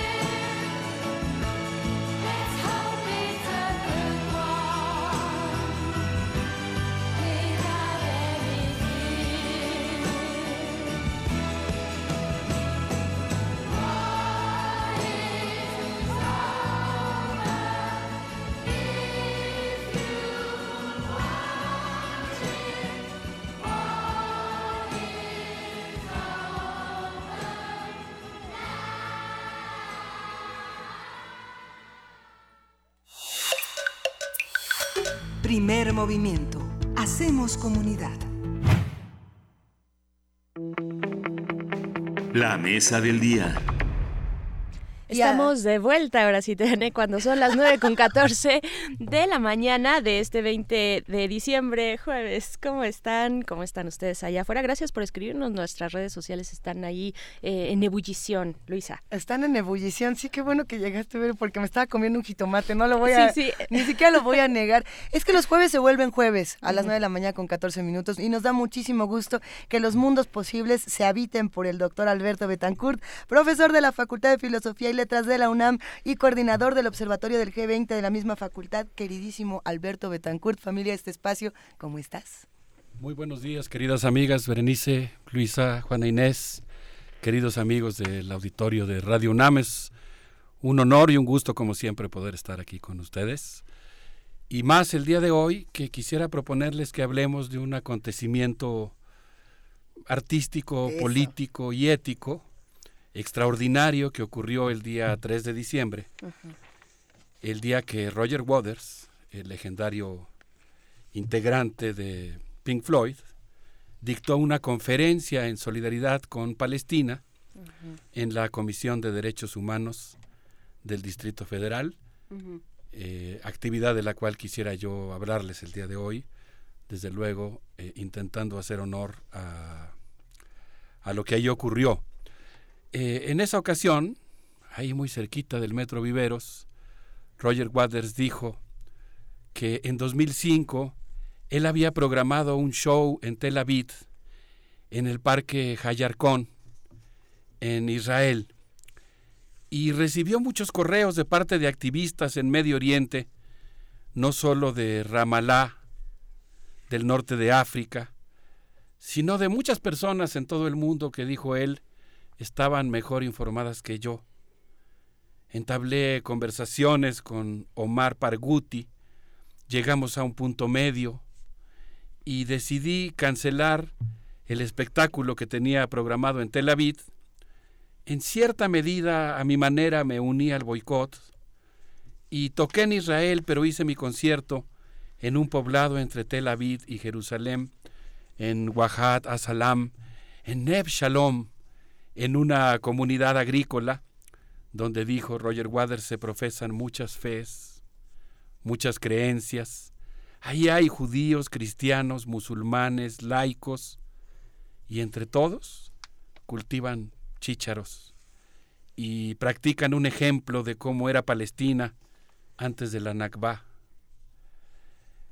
Dice, contó Roger Waters, fue toda una emoción, por supuesto, verlo ahí, eh, eh, en este ¿Te tomaste papel, foto? digamos. Sí lo abrazaste. Lo abracé simbólicamente. La vez pasada me preguntaste Lo mismo. eh, lo mismo y dije que sí porque es que no se puede uno negar, pero no, no, no había condiciones. Estaba muy cerca de él, afortunadamente. Me tocó estar pues prácticamente en la segunda fila, En estos auditorios, tal vez, de la comisión. en uno de los Ajá. auditorios, sí, para de los eh, dignas, ¿no? 300 Los Digna personas. Creo que sí era en ese auditorio. Pues fue toda una experiencia, la verdad. Digamos que sí hubo una interacción personal, podríamos decir. Fue muy emocionante. Genial. Pero no, digamos, físicamente no hubo oportunidad de abrazarlo. Había dos guardaespaldas muy celosos de su deber que te veían un poco feo si hacías algún gesto de que intentabas acercarte. Eh, bueno, pues él contó, eh, Roger Waters, que no hubo palestinos en el concierto. 60 mil jóvenes israelíes rugieron de gusto en la ovación final. Fue muy elocuente Roger Waters, hacía muchas, eh, muchos paréntesis con onomatopeyas, con actuaciones, y ahí pues hizo la imitación de cómo rugía el público al terminar el concierto.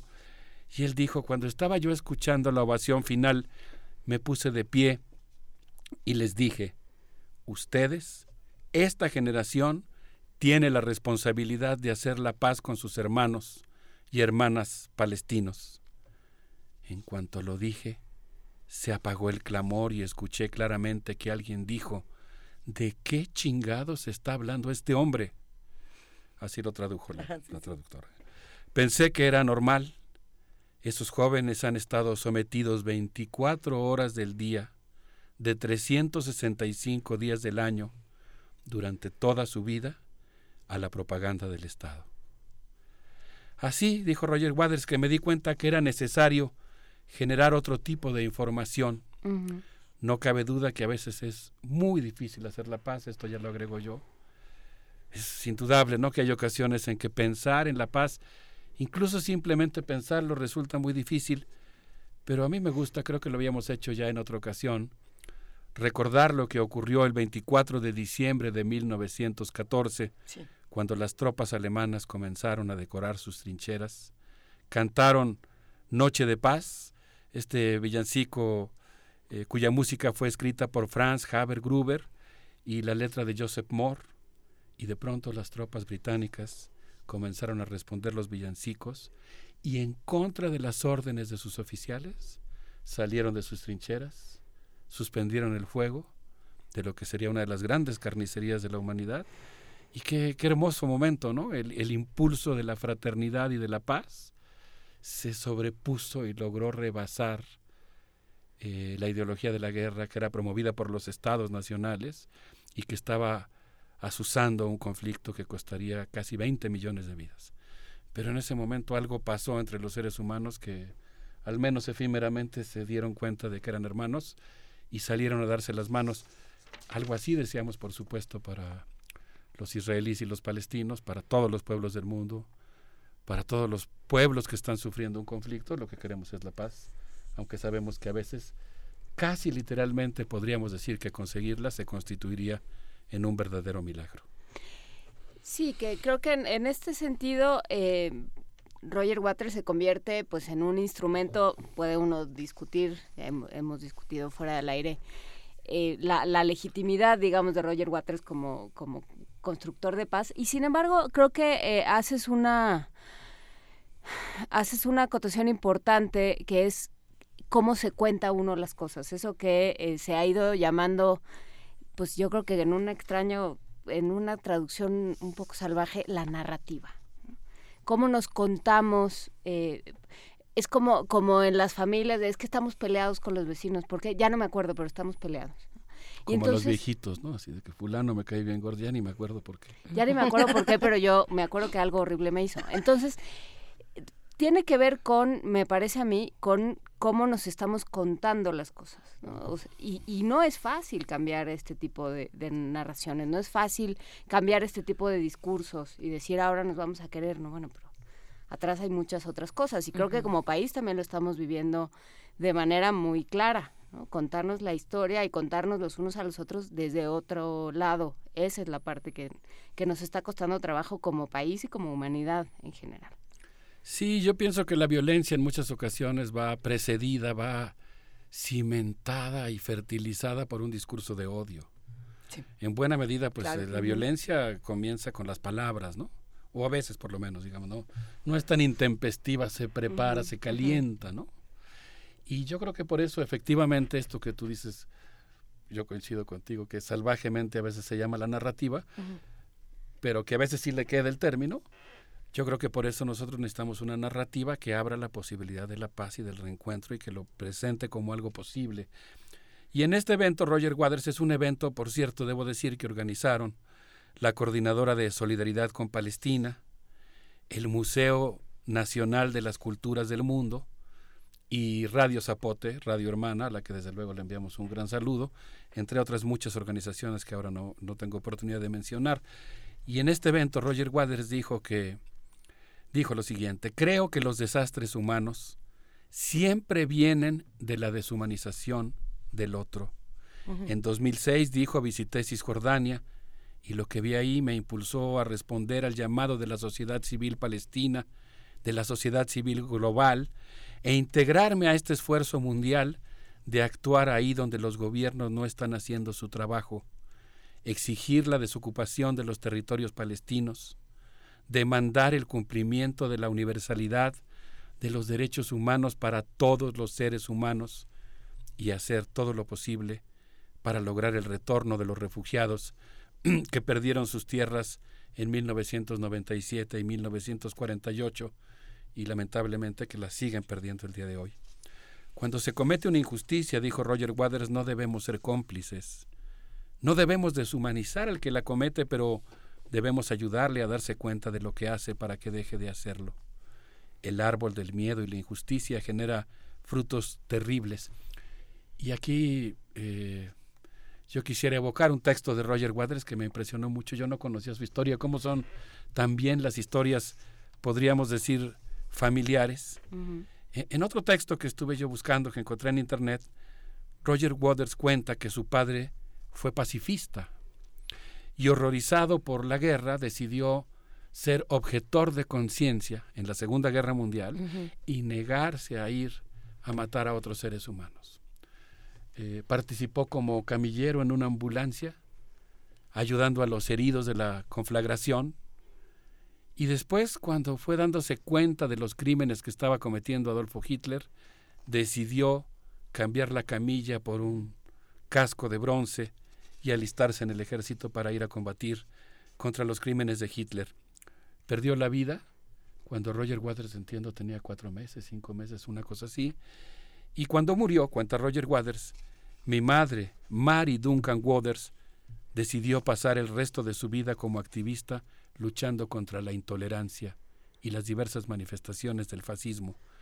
Cada vez que yo hablo en favor de las personas a las que se pretende negar su dignidad, siento que estoy rindiendo un homenaje a mis padres. Ay, qué belleza. Sí, a, a mí me gustó mucho lo que, lo Sí. que cuenta. Y algo que me gustó mucho también es descubrir que Roger Waters, entre otras cosas, también es escritor y compositor de una ópera, eh, Se irá, eh, Estaremos bien, que se refiere a la Revolución Francesa y habla sobre la dignidad de las personas y la universalidad de los eh, derechos humanos. Y en esta ópera es muy linda, empieza con una joven, una bella joven austriaca, María Antonieta, que está Mm, cantando Tralala en el bosque, pensando que alguna vez va a ser reina.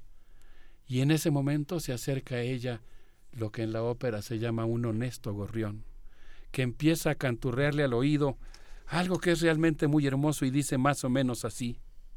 Linda princesita, seguro que estás bien, comprendo que estés contenta, pero tu día interminable es para muchos una noche sin fin. Tú te puedes relamer la luz brillando en tus diamantes, pero en el otro mundo hay niños que están muriendo de hambre. En ese momento la mamá de María Antonieta le grita, ya María Antonieta, es hora de ir a la casa. La guarda en las habitaciones del palacio, eh, mientras ofrece su mano al que será el rey de Francia, y un niño muere de hambre en los brazos de un ciudadano de París. El gobierno de Francia en esta ópera prohíbe a los pájaros cantar. Y se refiere a que está prohibido decir la verdad cuando esa verdad es dolorosa o habla de la injusticia de los gobiernos. Pero unos años después, cuando estalla la Revolución Francesa, en una escena que a mí me impresionó mucho, hay muchas versiones de la ópera, entiendo que se ha montado en muy diferentes contextos. Yo vi una muy bonita en la que están un grupo de campesinos franceses enarbolando unas banderas con un asta muy larga, como de 5 o 6 metros. Se nota el esfuerzo que hacen para mantener vertical un asta tan larga y lo que flamea como bandera son pájaros que están dispuestos a cantar la verdad y entre otras cosas dicen cenizas y diamantes, enemigo y amigo, antes éramos todos iguales y así debemos volver a ser. Y pues me parece que es cierto, ¿no? Yo creo que los derechos humanos deben ser realmente universales. Y eso incluye a todos los pueblos del mundo. Es, es una belleza lo que estás contando, sin duda, querido Alberto Betancourt. Eh, sí hay una serie de polémicas alrededor de, de Roger Waters, de- del personaje como tal. Creo que no es eh, únicamente para él, creo que para todos los eh, las grandes personalidades del mundo de la música que se han dedicado eh, a, a ser activistas han vivido este tipo de polémicas, como ha sido el caso De de. John Lennon, que lo teníamos hace un momento en la música, que le decían, tu utopia no es más que una hipocresía, que es lo mismo que le decían a Bono con, tú dices que ayudas, pero en realidad no estás ayudando a nadie, te echas toda tu bolsa. A Roger Waters le ha tocado, por ejemplo, eh, de entrar a la controversia con los propios integrantes de Pink Floyd al decir, eh, tú discriminas a David Gilmour solo por ser un guitarrista, pero predicas que todos somos iguales. Eh, y ahí hay una parte interesante, y es decir, ¿hasta dónde un- una figura del- de la música puede involucrarse en las actividades del activismo o desde dónde para que la sociedad que lo rodea no invalide lo- el, gran discurso que puede tener, porque a mí me parece que eh, por lo menos estas tres figuras que mencionamos, por no mencionar a muchísimas, tenían discursos y tienen discursos reales, pero a veces esta otra parte de eh, la vida eh, privada, los recursos que ganan en cada concierto, Roger Waters por concierto se gana, estábamos viendo fuera del aire, 40 millones de dólares. O no, cua- sí, más o menos. Ahorita, ahorita confirman, son, según yo son 40 millones de pesos ¿Libres? libres. Ándale. Sí, ¿no? nada más por el- por concierto. Pero hay que decir, a ver, cómo se invierte a lo mejor ese dinero, en qué, a qué lo destina. Eh, es, es complicado, ¿no? Porque son figuras tan importantes que están en la mira de todos. Bueno, yo, así, si me permites dar una, ahora sí que, Claro. mode- ahora sí que digamos modesta opinión. eh, yo admiro mucho a Roger Waters como músico, como poeta. Eh, me parece que su obra que habla sobre la caída de los muros, sobre todo interiores, ¿no? sobre los miedos que nos construimos y que nos impiden relacionarnos con los demás es muy importante, forma parte de la historia musical de los siglos XX y XXI, forma parte de nuestra herencia cultural y en ese sentido, pues para mí fue una sorpresa, no conozco, no soy biógrafo de Roger Waters, mucho Sí, menos, no, no. digamos que apenas me voy adentrando al tema, pero para mí como un admirador de su música y de su y de la lírica de sus canciones, de su poesía, pues fue una sorpresa muy agradable descubrir que además de esa faceta tenía esta, esta vertiente como activista y como promotor de los derechos humanos. Ojalá que muchas otras figuras que ganan esas cantidades de dinero y que están al servicio del establishment y consecuentemente de la injusticia, tuvieran al menos estos guiños o esto, este nivel de compromiso que él ha mostrado. Creo que tocaste tres casos muy diferentes. Para mí John Lennon es una figura eh, muy importante en la historia de la, de la Claro. rebeldía y de la contracultura, un pacifista convencido.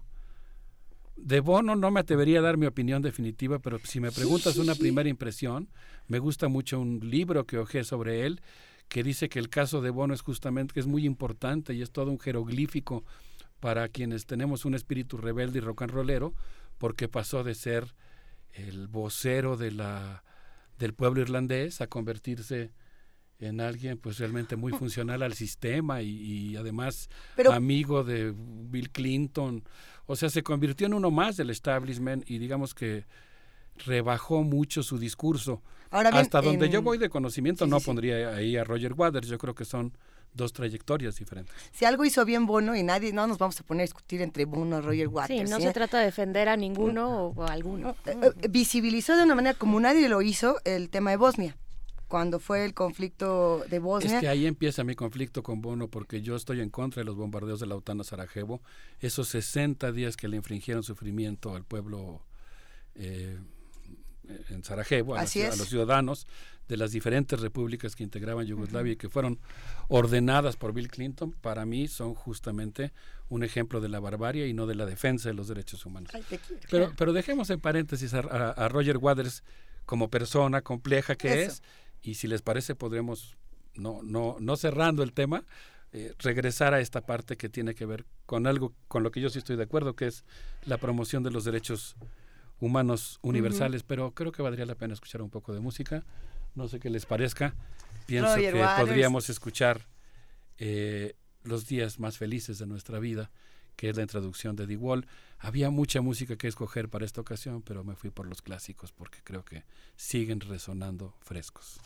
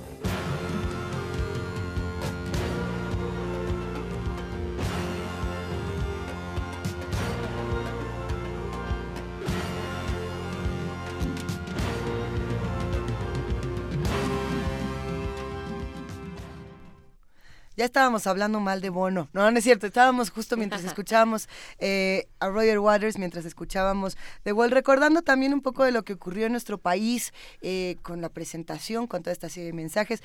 Eh, Roger Waters en su concierto, si no me equivoco, le pide a López Obrador que escuche a la sociedad. ¿no? Uno de los grandes letreros que apareció fue el presidente escuche a su pueblo, algo así. ¿no? ¿Y era para, para López Obrador o, o todavía estaba...? No, ya era para No, López ya era para, Obrador. sí, claro, fue el... Yo- fue, ajá. Sí. sí. Yo escuché a Roger Waters en esa conferencia, y qué emocionante, ¿no? Así salir del Metro Uy. Viveros y entrar a la, al auditorio de la Comisión de Derechos Humanos del Distrito Federal. No sé si era el Digno o era otro, creo que sí era Sí, ese. yo creo que sí era el digno. Este, y pues ver ahí a Roger Waters, ¿no? Y escucharlo, para mí sí fue muy emocionante. Claro.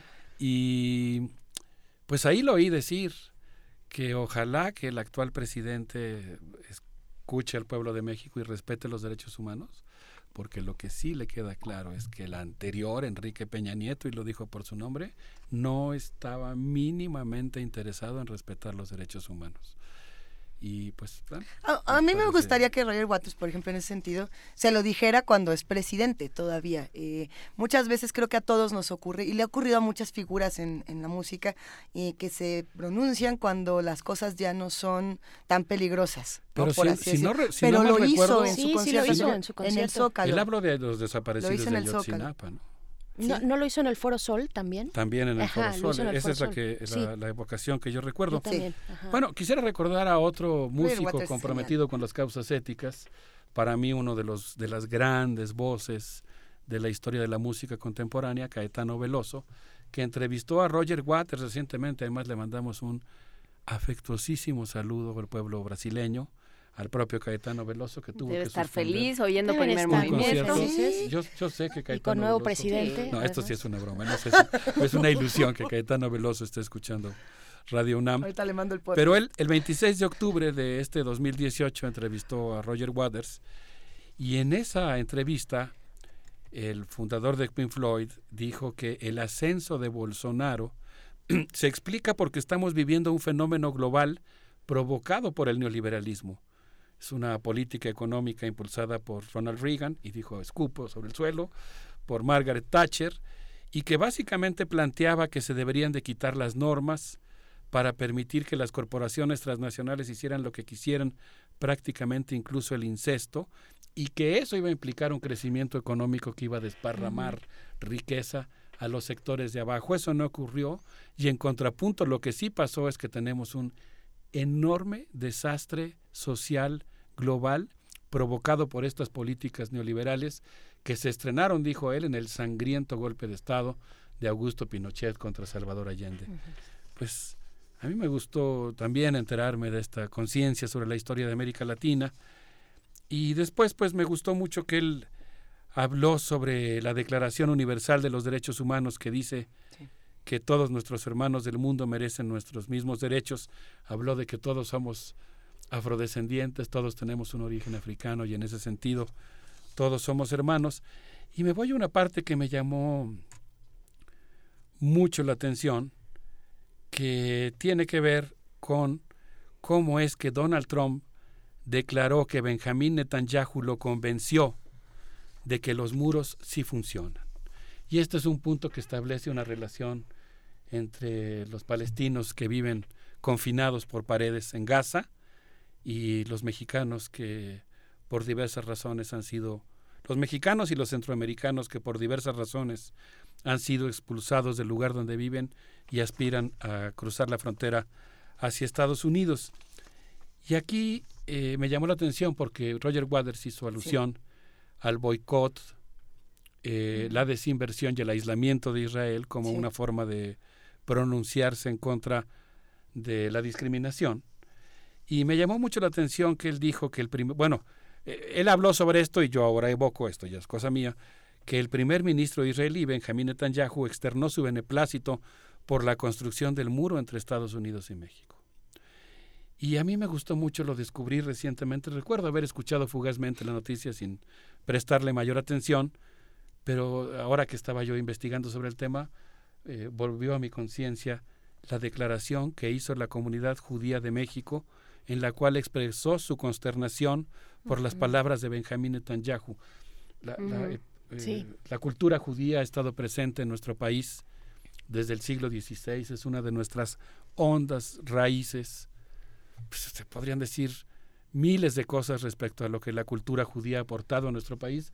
Yo quisiera mencionar una por la que eh, amo, digamos, eh, la cultura judía, que tiene que ver con el respeto a los libros, el cariño, el, el- el- fervor por los libros, por mencionar muchas más.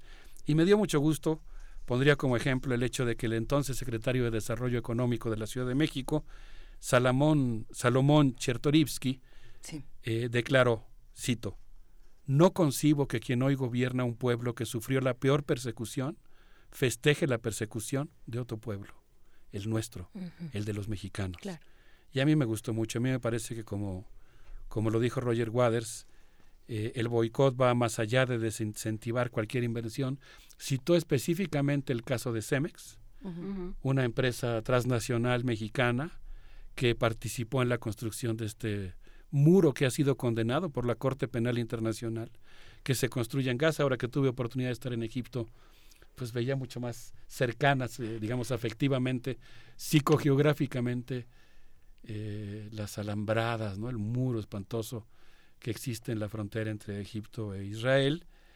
Y pues sentí mucha vergüenza, ¿no? mucho coraje por esta empresa transnacional que participó en la construcción de ese muro y que declaró que participaría también en la construcción del muro que está planeando Donald Trump para separar nuestros países como símbolo de que esta ignominia, eh, vergüenza de la humanidad, una vez que cayó el muro de Berlín, él quiere erigir este muro y pues a mí me gustó mucho que se mencionara por su nombre esta empresa que desde mi punto de vista pues debe ser eh, condenada por su falta de ética y su afán de lucro al participar en este tipo de acciones. Claro.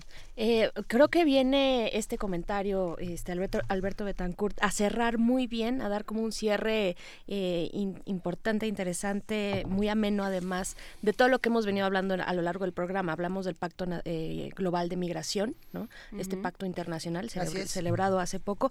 eh, y, y venimos hablando también de, de estas cuestiones de cómo, cómo protegernos, cómo estar seguros sin necesariamente poner estos, estos, estos muros, ¿no? Me, me interesa también pensar en, en esta construcción de paz eh, que de pronto también se platica mucho aquí en primer movimiento, de paz desde el conflicto, desde aceptar el conflicto, desde aceptar la diferencia, desde saber cómo suma la pluralidad, ¿no? En una, en una sociedad y en muchas sociedades y de cómo estamos pensando el siglo XXI en términos de tránsito de personas, ¿no? En términos de flujos migratorios y lo que significan estos muros, ahora que decías esta parte eh, psicogeográfica que se ubica no solamente en la, en la frontera de Egipto e Israel, sino en muchas otras fronteras, ¿no? Qué interesante, pues eso por un lado, y por otro también la legitimidad o, no, ustedes también díganos allá afuera, de que estas figuras artísticas, estas figuras del medio artístico, eh, pues se bajen del escenario, un escenario que además les es muy cómodo, ¿no? Un escena- escenario donde les aplauden las masas y que entonces ellos en algún momento deciden eh, quitarse esa careta eh, y, e ir y, y confrontar, ¿no? Como lo hizo Roger Waters en este en Tel Aviv frente a miles de jóvenes que les dice, a ver, esto está pasando en Palestina y entonces se gana tal vez el abucheo, las malas palabras, pero hay una, una decisión y una valentía en esa decisión también, ¿no? Así es. Pues yo quisiera cerrar en esto Ujú. que muy bien Berenice has mencionado como la cultura de paz, ¿no? de Ujú. resolución creativa y humanista de los conflictos que promovemos en primer movimiento, recomendando dos libros. Eh, el primero se llama eh, Los Palestinos Olvidados. Sí. Eh, en un momento más lo subiremos en redes. Ya está. Y el segundo Ya es de Silvia Cherem, a quien no tengo el gusto de conocer personalmente, pero yo le agradezco mucho porque su texto Israel a cuatro voces me ha permitido adentrarme en páginas de la literatura que me han reconfortado mucho, incluso en lo más personal. De Silvia Cherem. Cherem. Israel a cuatro voces, y además pues conocer las voces de Israel, que de, de ciudadanos israelíes, Israel no está formado nada más por ciudadanos judíos, yo hace un momento hablaba Así es. con entusiasmo de la cultura judía, pero Israel está conformado por muchos tipos de judíos, por personas que no son judías, por muchos palestinos, y a mí me ha permitido conocer a la sociedad israelí este libro de Silvia Cherem a través de los distintos escritores. Uno de ellos es Edgar Keret. Con él Mm, quisiera claro. cerrar con un ejemplo de lo que él cita, porque nosotros estamos hablando de la paz, defendiendo de los, los derechos de los palestinos, que yo creo que como dice Roger Waters, los derechos universales del hombre incluyen a los palestinos, pero estamos hablando de la reconciliación entre palestinos y la sociedad israelí y entre todos los pueblos del mundo. Y Edgar Keret cuenta que su madre, Orna Kohyuk, fue guerrera desde niño, desde niña. A los cinco años estuvo en el gueto de Varsovia y ¿saben qué hacía para sobrevivir? Para ayudar a sobrevivir a sus padres, a los cinco años, recogía colillas de los cigarros que fumaban los soldados nazis, les quitaba el tabaco y, formaba cigarros nuevos y los vendía. Y con eso mantenía a su familia. Y después se fugaba del gueto de Varsovia, se escapaba y se iba en un tren, se iba a lugares lejanos y con el dinero que obtenía vendiendo esos cigarritos, eh, regresaba para comprarle algo de comer a su familia que vivía en el gueto de Varsovia. Ella vio de niña como a los ocho años cómo los nazis asesinaron a su familia. Y pues esta, esta niña valiente que después se fue a vivir a Israel y que fue muy crítica respecto a las políticas belicistas del gobierno sionista, Sí. eh, declaró en alguna ocasión, y esto lo cuenta Edgar Keret en la entrevista que le hace eh, Silvia Chere, eh, que en, en algún momento eh, su madre le dijo, no perdí a mi familia para que los malos políticos que no son capaces ni de protegerse a sí mismos manipulen nuestra memoria, la usen y se arropen con ella para cometer atrocidades. Y bueno, pues Edgar Keret cuenta que el día que nació su hijo llegaron al hospital personas víctimas de atentados eh, terroristas y que él piensa que por esa razón es muy importante hacer la paz para que ni de un lado ni del otro pues siga habiendo víctimas. Obviamente justo. estamos hablando de un Estado contra una sociedad que ni siquiera tiene Estado, hay un desequilibrio enorme, pero en general creo que estamos hablando de la necesidad de inculcar la cultura de la paz y plantear que a pesar de que es prácticamente un milagro, es posible la paz, creo que forma parte de este esfuerzo en el que todos tenemos una responsabilidad. Gracias, queridísimo Alberto Betancourt. Con esto cerramos los mundos posibles de este jueves, deseándote, por supuesto, feliz año nuevo. Porque ya es el la última transmisión del año en vivo, si no me equivoco. Sí, Feliz pero Navidad y combativo Año Nuevo para todos nuestros amigos del auditorio. Muy combativo, Y sin yo duda. les propongo que en esta temporada navideña derribemos los muros y por lo pronto celebremos escuchando Another Brick in the Wall. Y nos echamos comfortably, ¿no?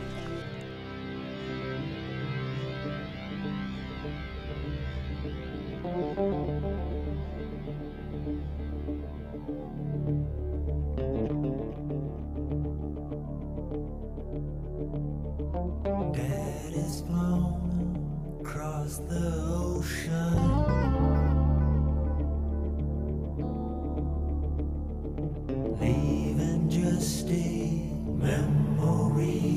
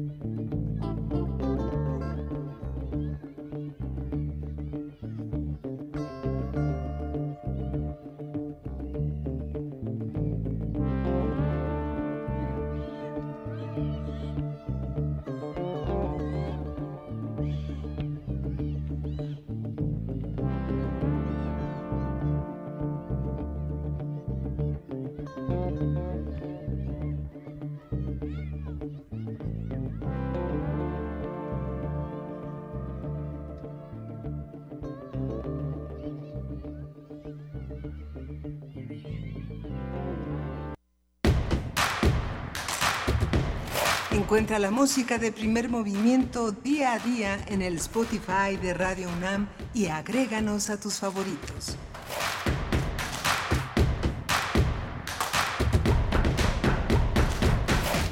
Era nuestra oportunidad de dejar toda la canción, hombre.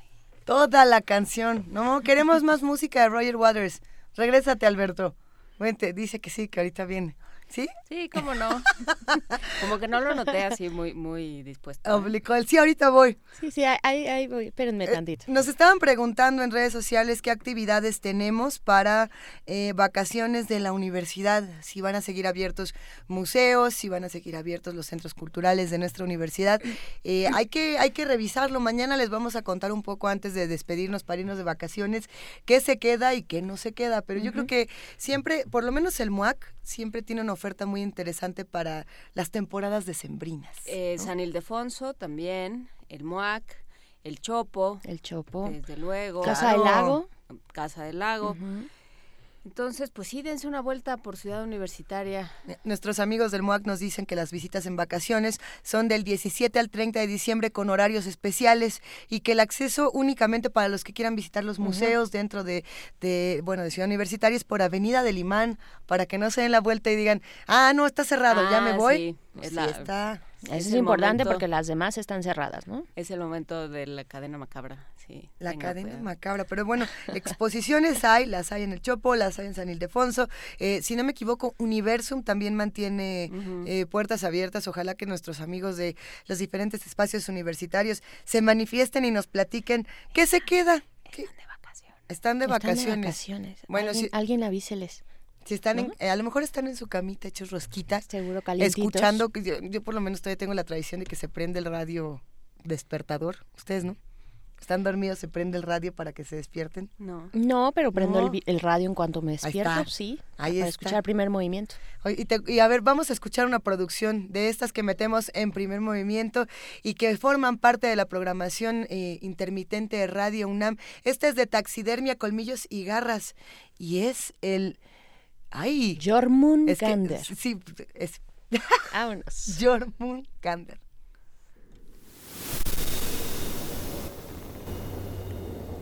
Están bajo la cama.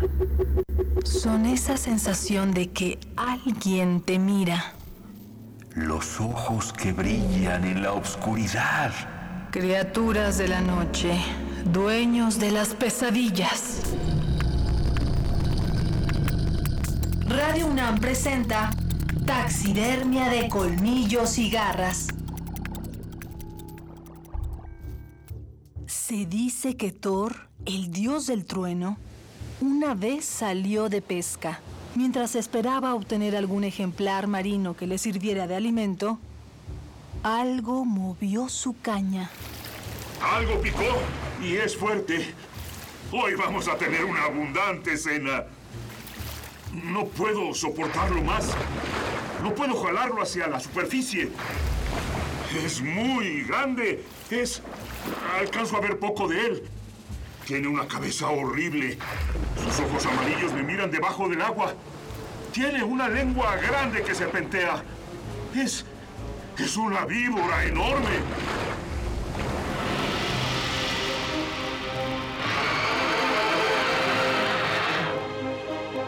La Jormungander es una serpiente acuática de la mitología nórdica. Es hija del dios Loki. Odín la aventó al mar porque creía que podría volverse demasiado peligrosa en la tierra. Este monstruo crece a razón de 3 centímetros al día. Se dice que es tan grande que puede abrazar la tierra en toda su extensión. Es enemiga acérrima de Thor porque alguna vez la quiso pescar. Vete. No hundas mi barco. En medio de la lucha, Thor invoca a la tormenta a través de su martillo. La Jormungander recibe el impacto de un rayo en la cabeza y suelta la caña. Su cuerpo cae rendido en el fondo del mar.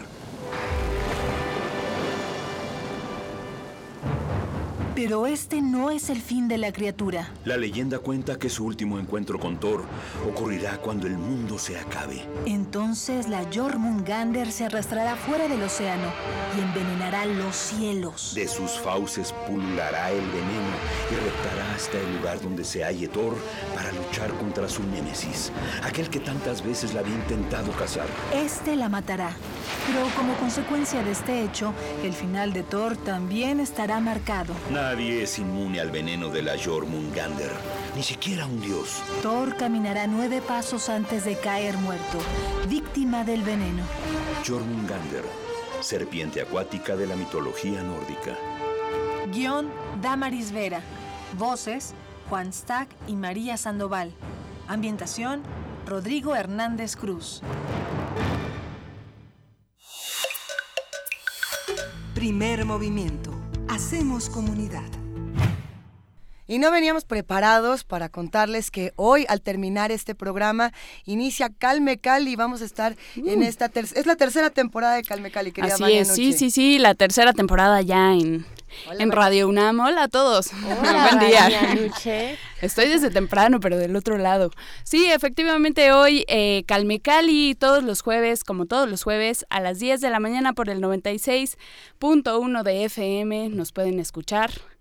Ay, perdón, entré corriendo. Es que, es que le llamamos Hoy, así de vente, manita para acá. Sí, sí. Pero aquí todo, todo sale bien en primer movimiento y en Radio UNAM. Entonces, síganse con Calme Cali. eh, van a escuchar la segunda parte de la conversación que tuve con Semican, esta banda de metal originarios de Guadalajara, Jalisco. Platiqué con ellos en la FIL Guadalajara. Entonces, escuchen esta segunda parte. Y si no pueden escucharlo por el 96.1 de FM, no se preocupen porque a la una de la tarde está la retransmisión por el 860 de AM. Y si no, pues el domingo a las tres y media de la tarde. Oye, pero, eh, está súper interesante, Vania, porque esta banda en particular eh, hace una eh, reinvención o reconfiguración de un género que originalmente es muy europeo, entre comillas, Ajá. y lo, lo integra a la cultura de los pueblos originarios y lo hace de una manera fenomenal. Exactamente. La primera parte estuvo buenísima. Y tuvo mucho revuelo, ¿eh? En Sí. redes, sí. Ajá, muy Pues bien. es que el, el metal, ah, pues no, Sí, es, sí. es labor de, de Es. Semican. Sí. Está muy divertida, además los, los chavos son muy muy accesibles, platican con, con mucha naturalidad y nos cuentan sobre el éxito que han tenido en Europa, ¿no? Y en Estados en Estados Estados Unidos, Jesus Christ. Es que son casi las 10 apenas, entonces. Merry Christmas. Jo, jo, jo. Bueno, escúchenlo, Semican con eh, Ocelotl, eh, Tecutli y Shamanek. Tienen nombres aparte de, de- Ya me voy, ya me pusieron mi musiquita. Ya es la de los Óscares. Los miembros, de los miembros de, de Semican, no se lo pierdan. Calme Cali, 10 de la mañana, 96.1 de FM. Al Muchas gracias. Gracias, querida gracias, Nuche. Gracias, muy buen día. Buen día. Y ya nos vamos. ¿Qué estamos escuchando en este momento? Esto es Factory. Ah, no, no es Factory. Es la 3, es la 3. Esta es Pleasure Point de Matson 2. Está buena. Con eso nos despedimos esta mañana recordándoles dos cosas importantísimas que decimos en 30 segundos. Cine Club, vamos a platicar de los caifanes. Si no la han visto, tienen el día de hoy para verla. Mañana la comentamos. Si la vieron de chiquitos en cine en permanencia voluntaria, vuélvanla a ver. La van a Sale disfrutar. la escena de Navidad. Inolvidable con Monsiváis. Es una maravilla. Claro, sí, por supuesto, Monsiváis. Un emblema Sí, de- es de- cierto. del cine, yo creo, sí, es una, una joya, Caifanes. Bueno, Caifanes, mañana la vamos a platicar. Mañana transmitimos la pastorela que todos los que hacen comunidad con nosotros se encargaron de leer de una manera magistral en la sala Julián Carrillo el año pasado. También hay complacencias, manden. Ya llegó la primera. Dogs. Pongan Es- atención, manden sus complacencias y nos escuchamos mañana. Muchísimas gracias a todos los que hacen comunidad con nosotros, al equipo guerrero de Radio UNAM que está del otro lado del parabrisas radiofónico y que hacen posible este programa. Gracias, querida Berenice Camacho. Gracias, Luisa Iglesias. Gracias, Juana Inés de ESA. Nos vamos ya. Eh, felices vacaciones. Esto fue Primer Movimiento. El mundo desde la universidad.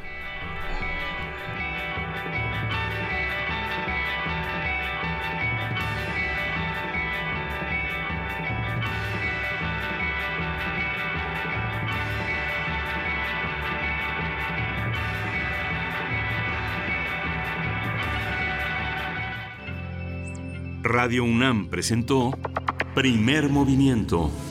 El mundo desde la universidad.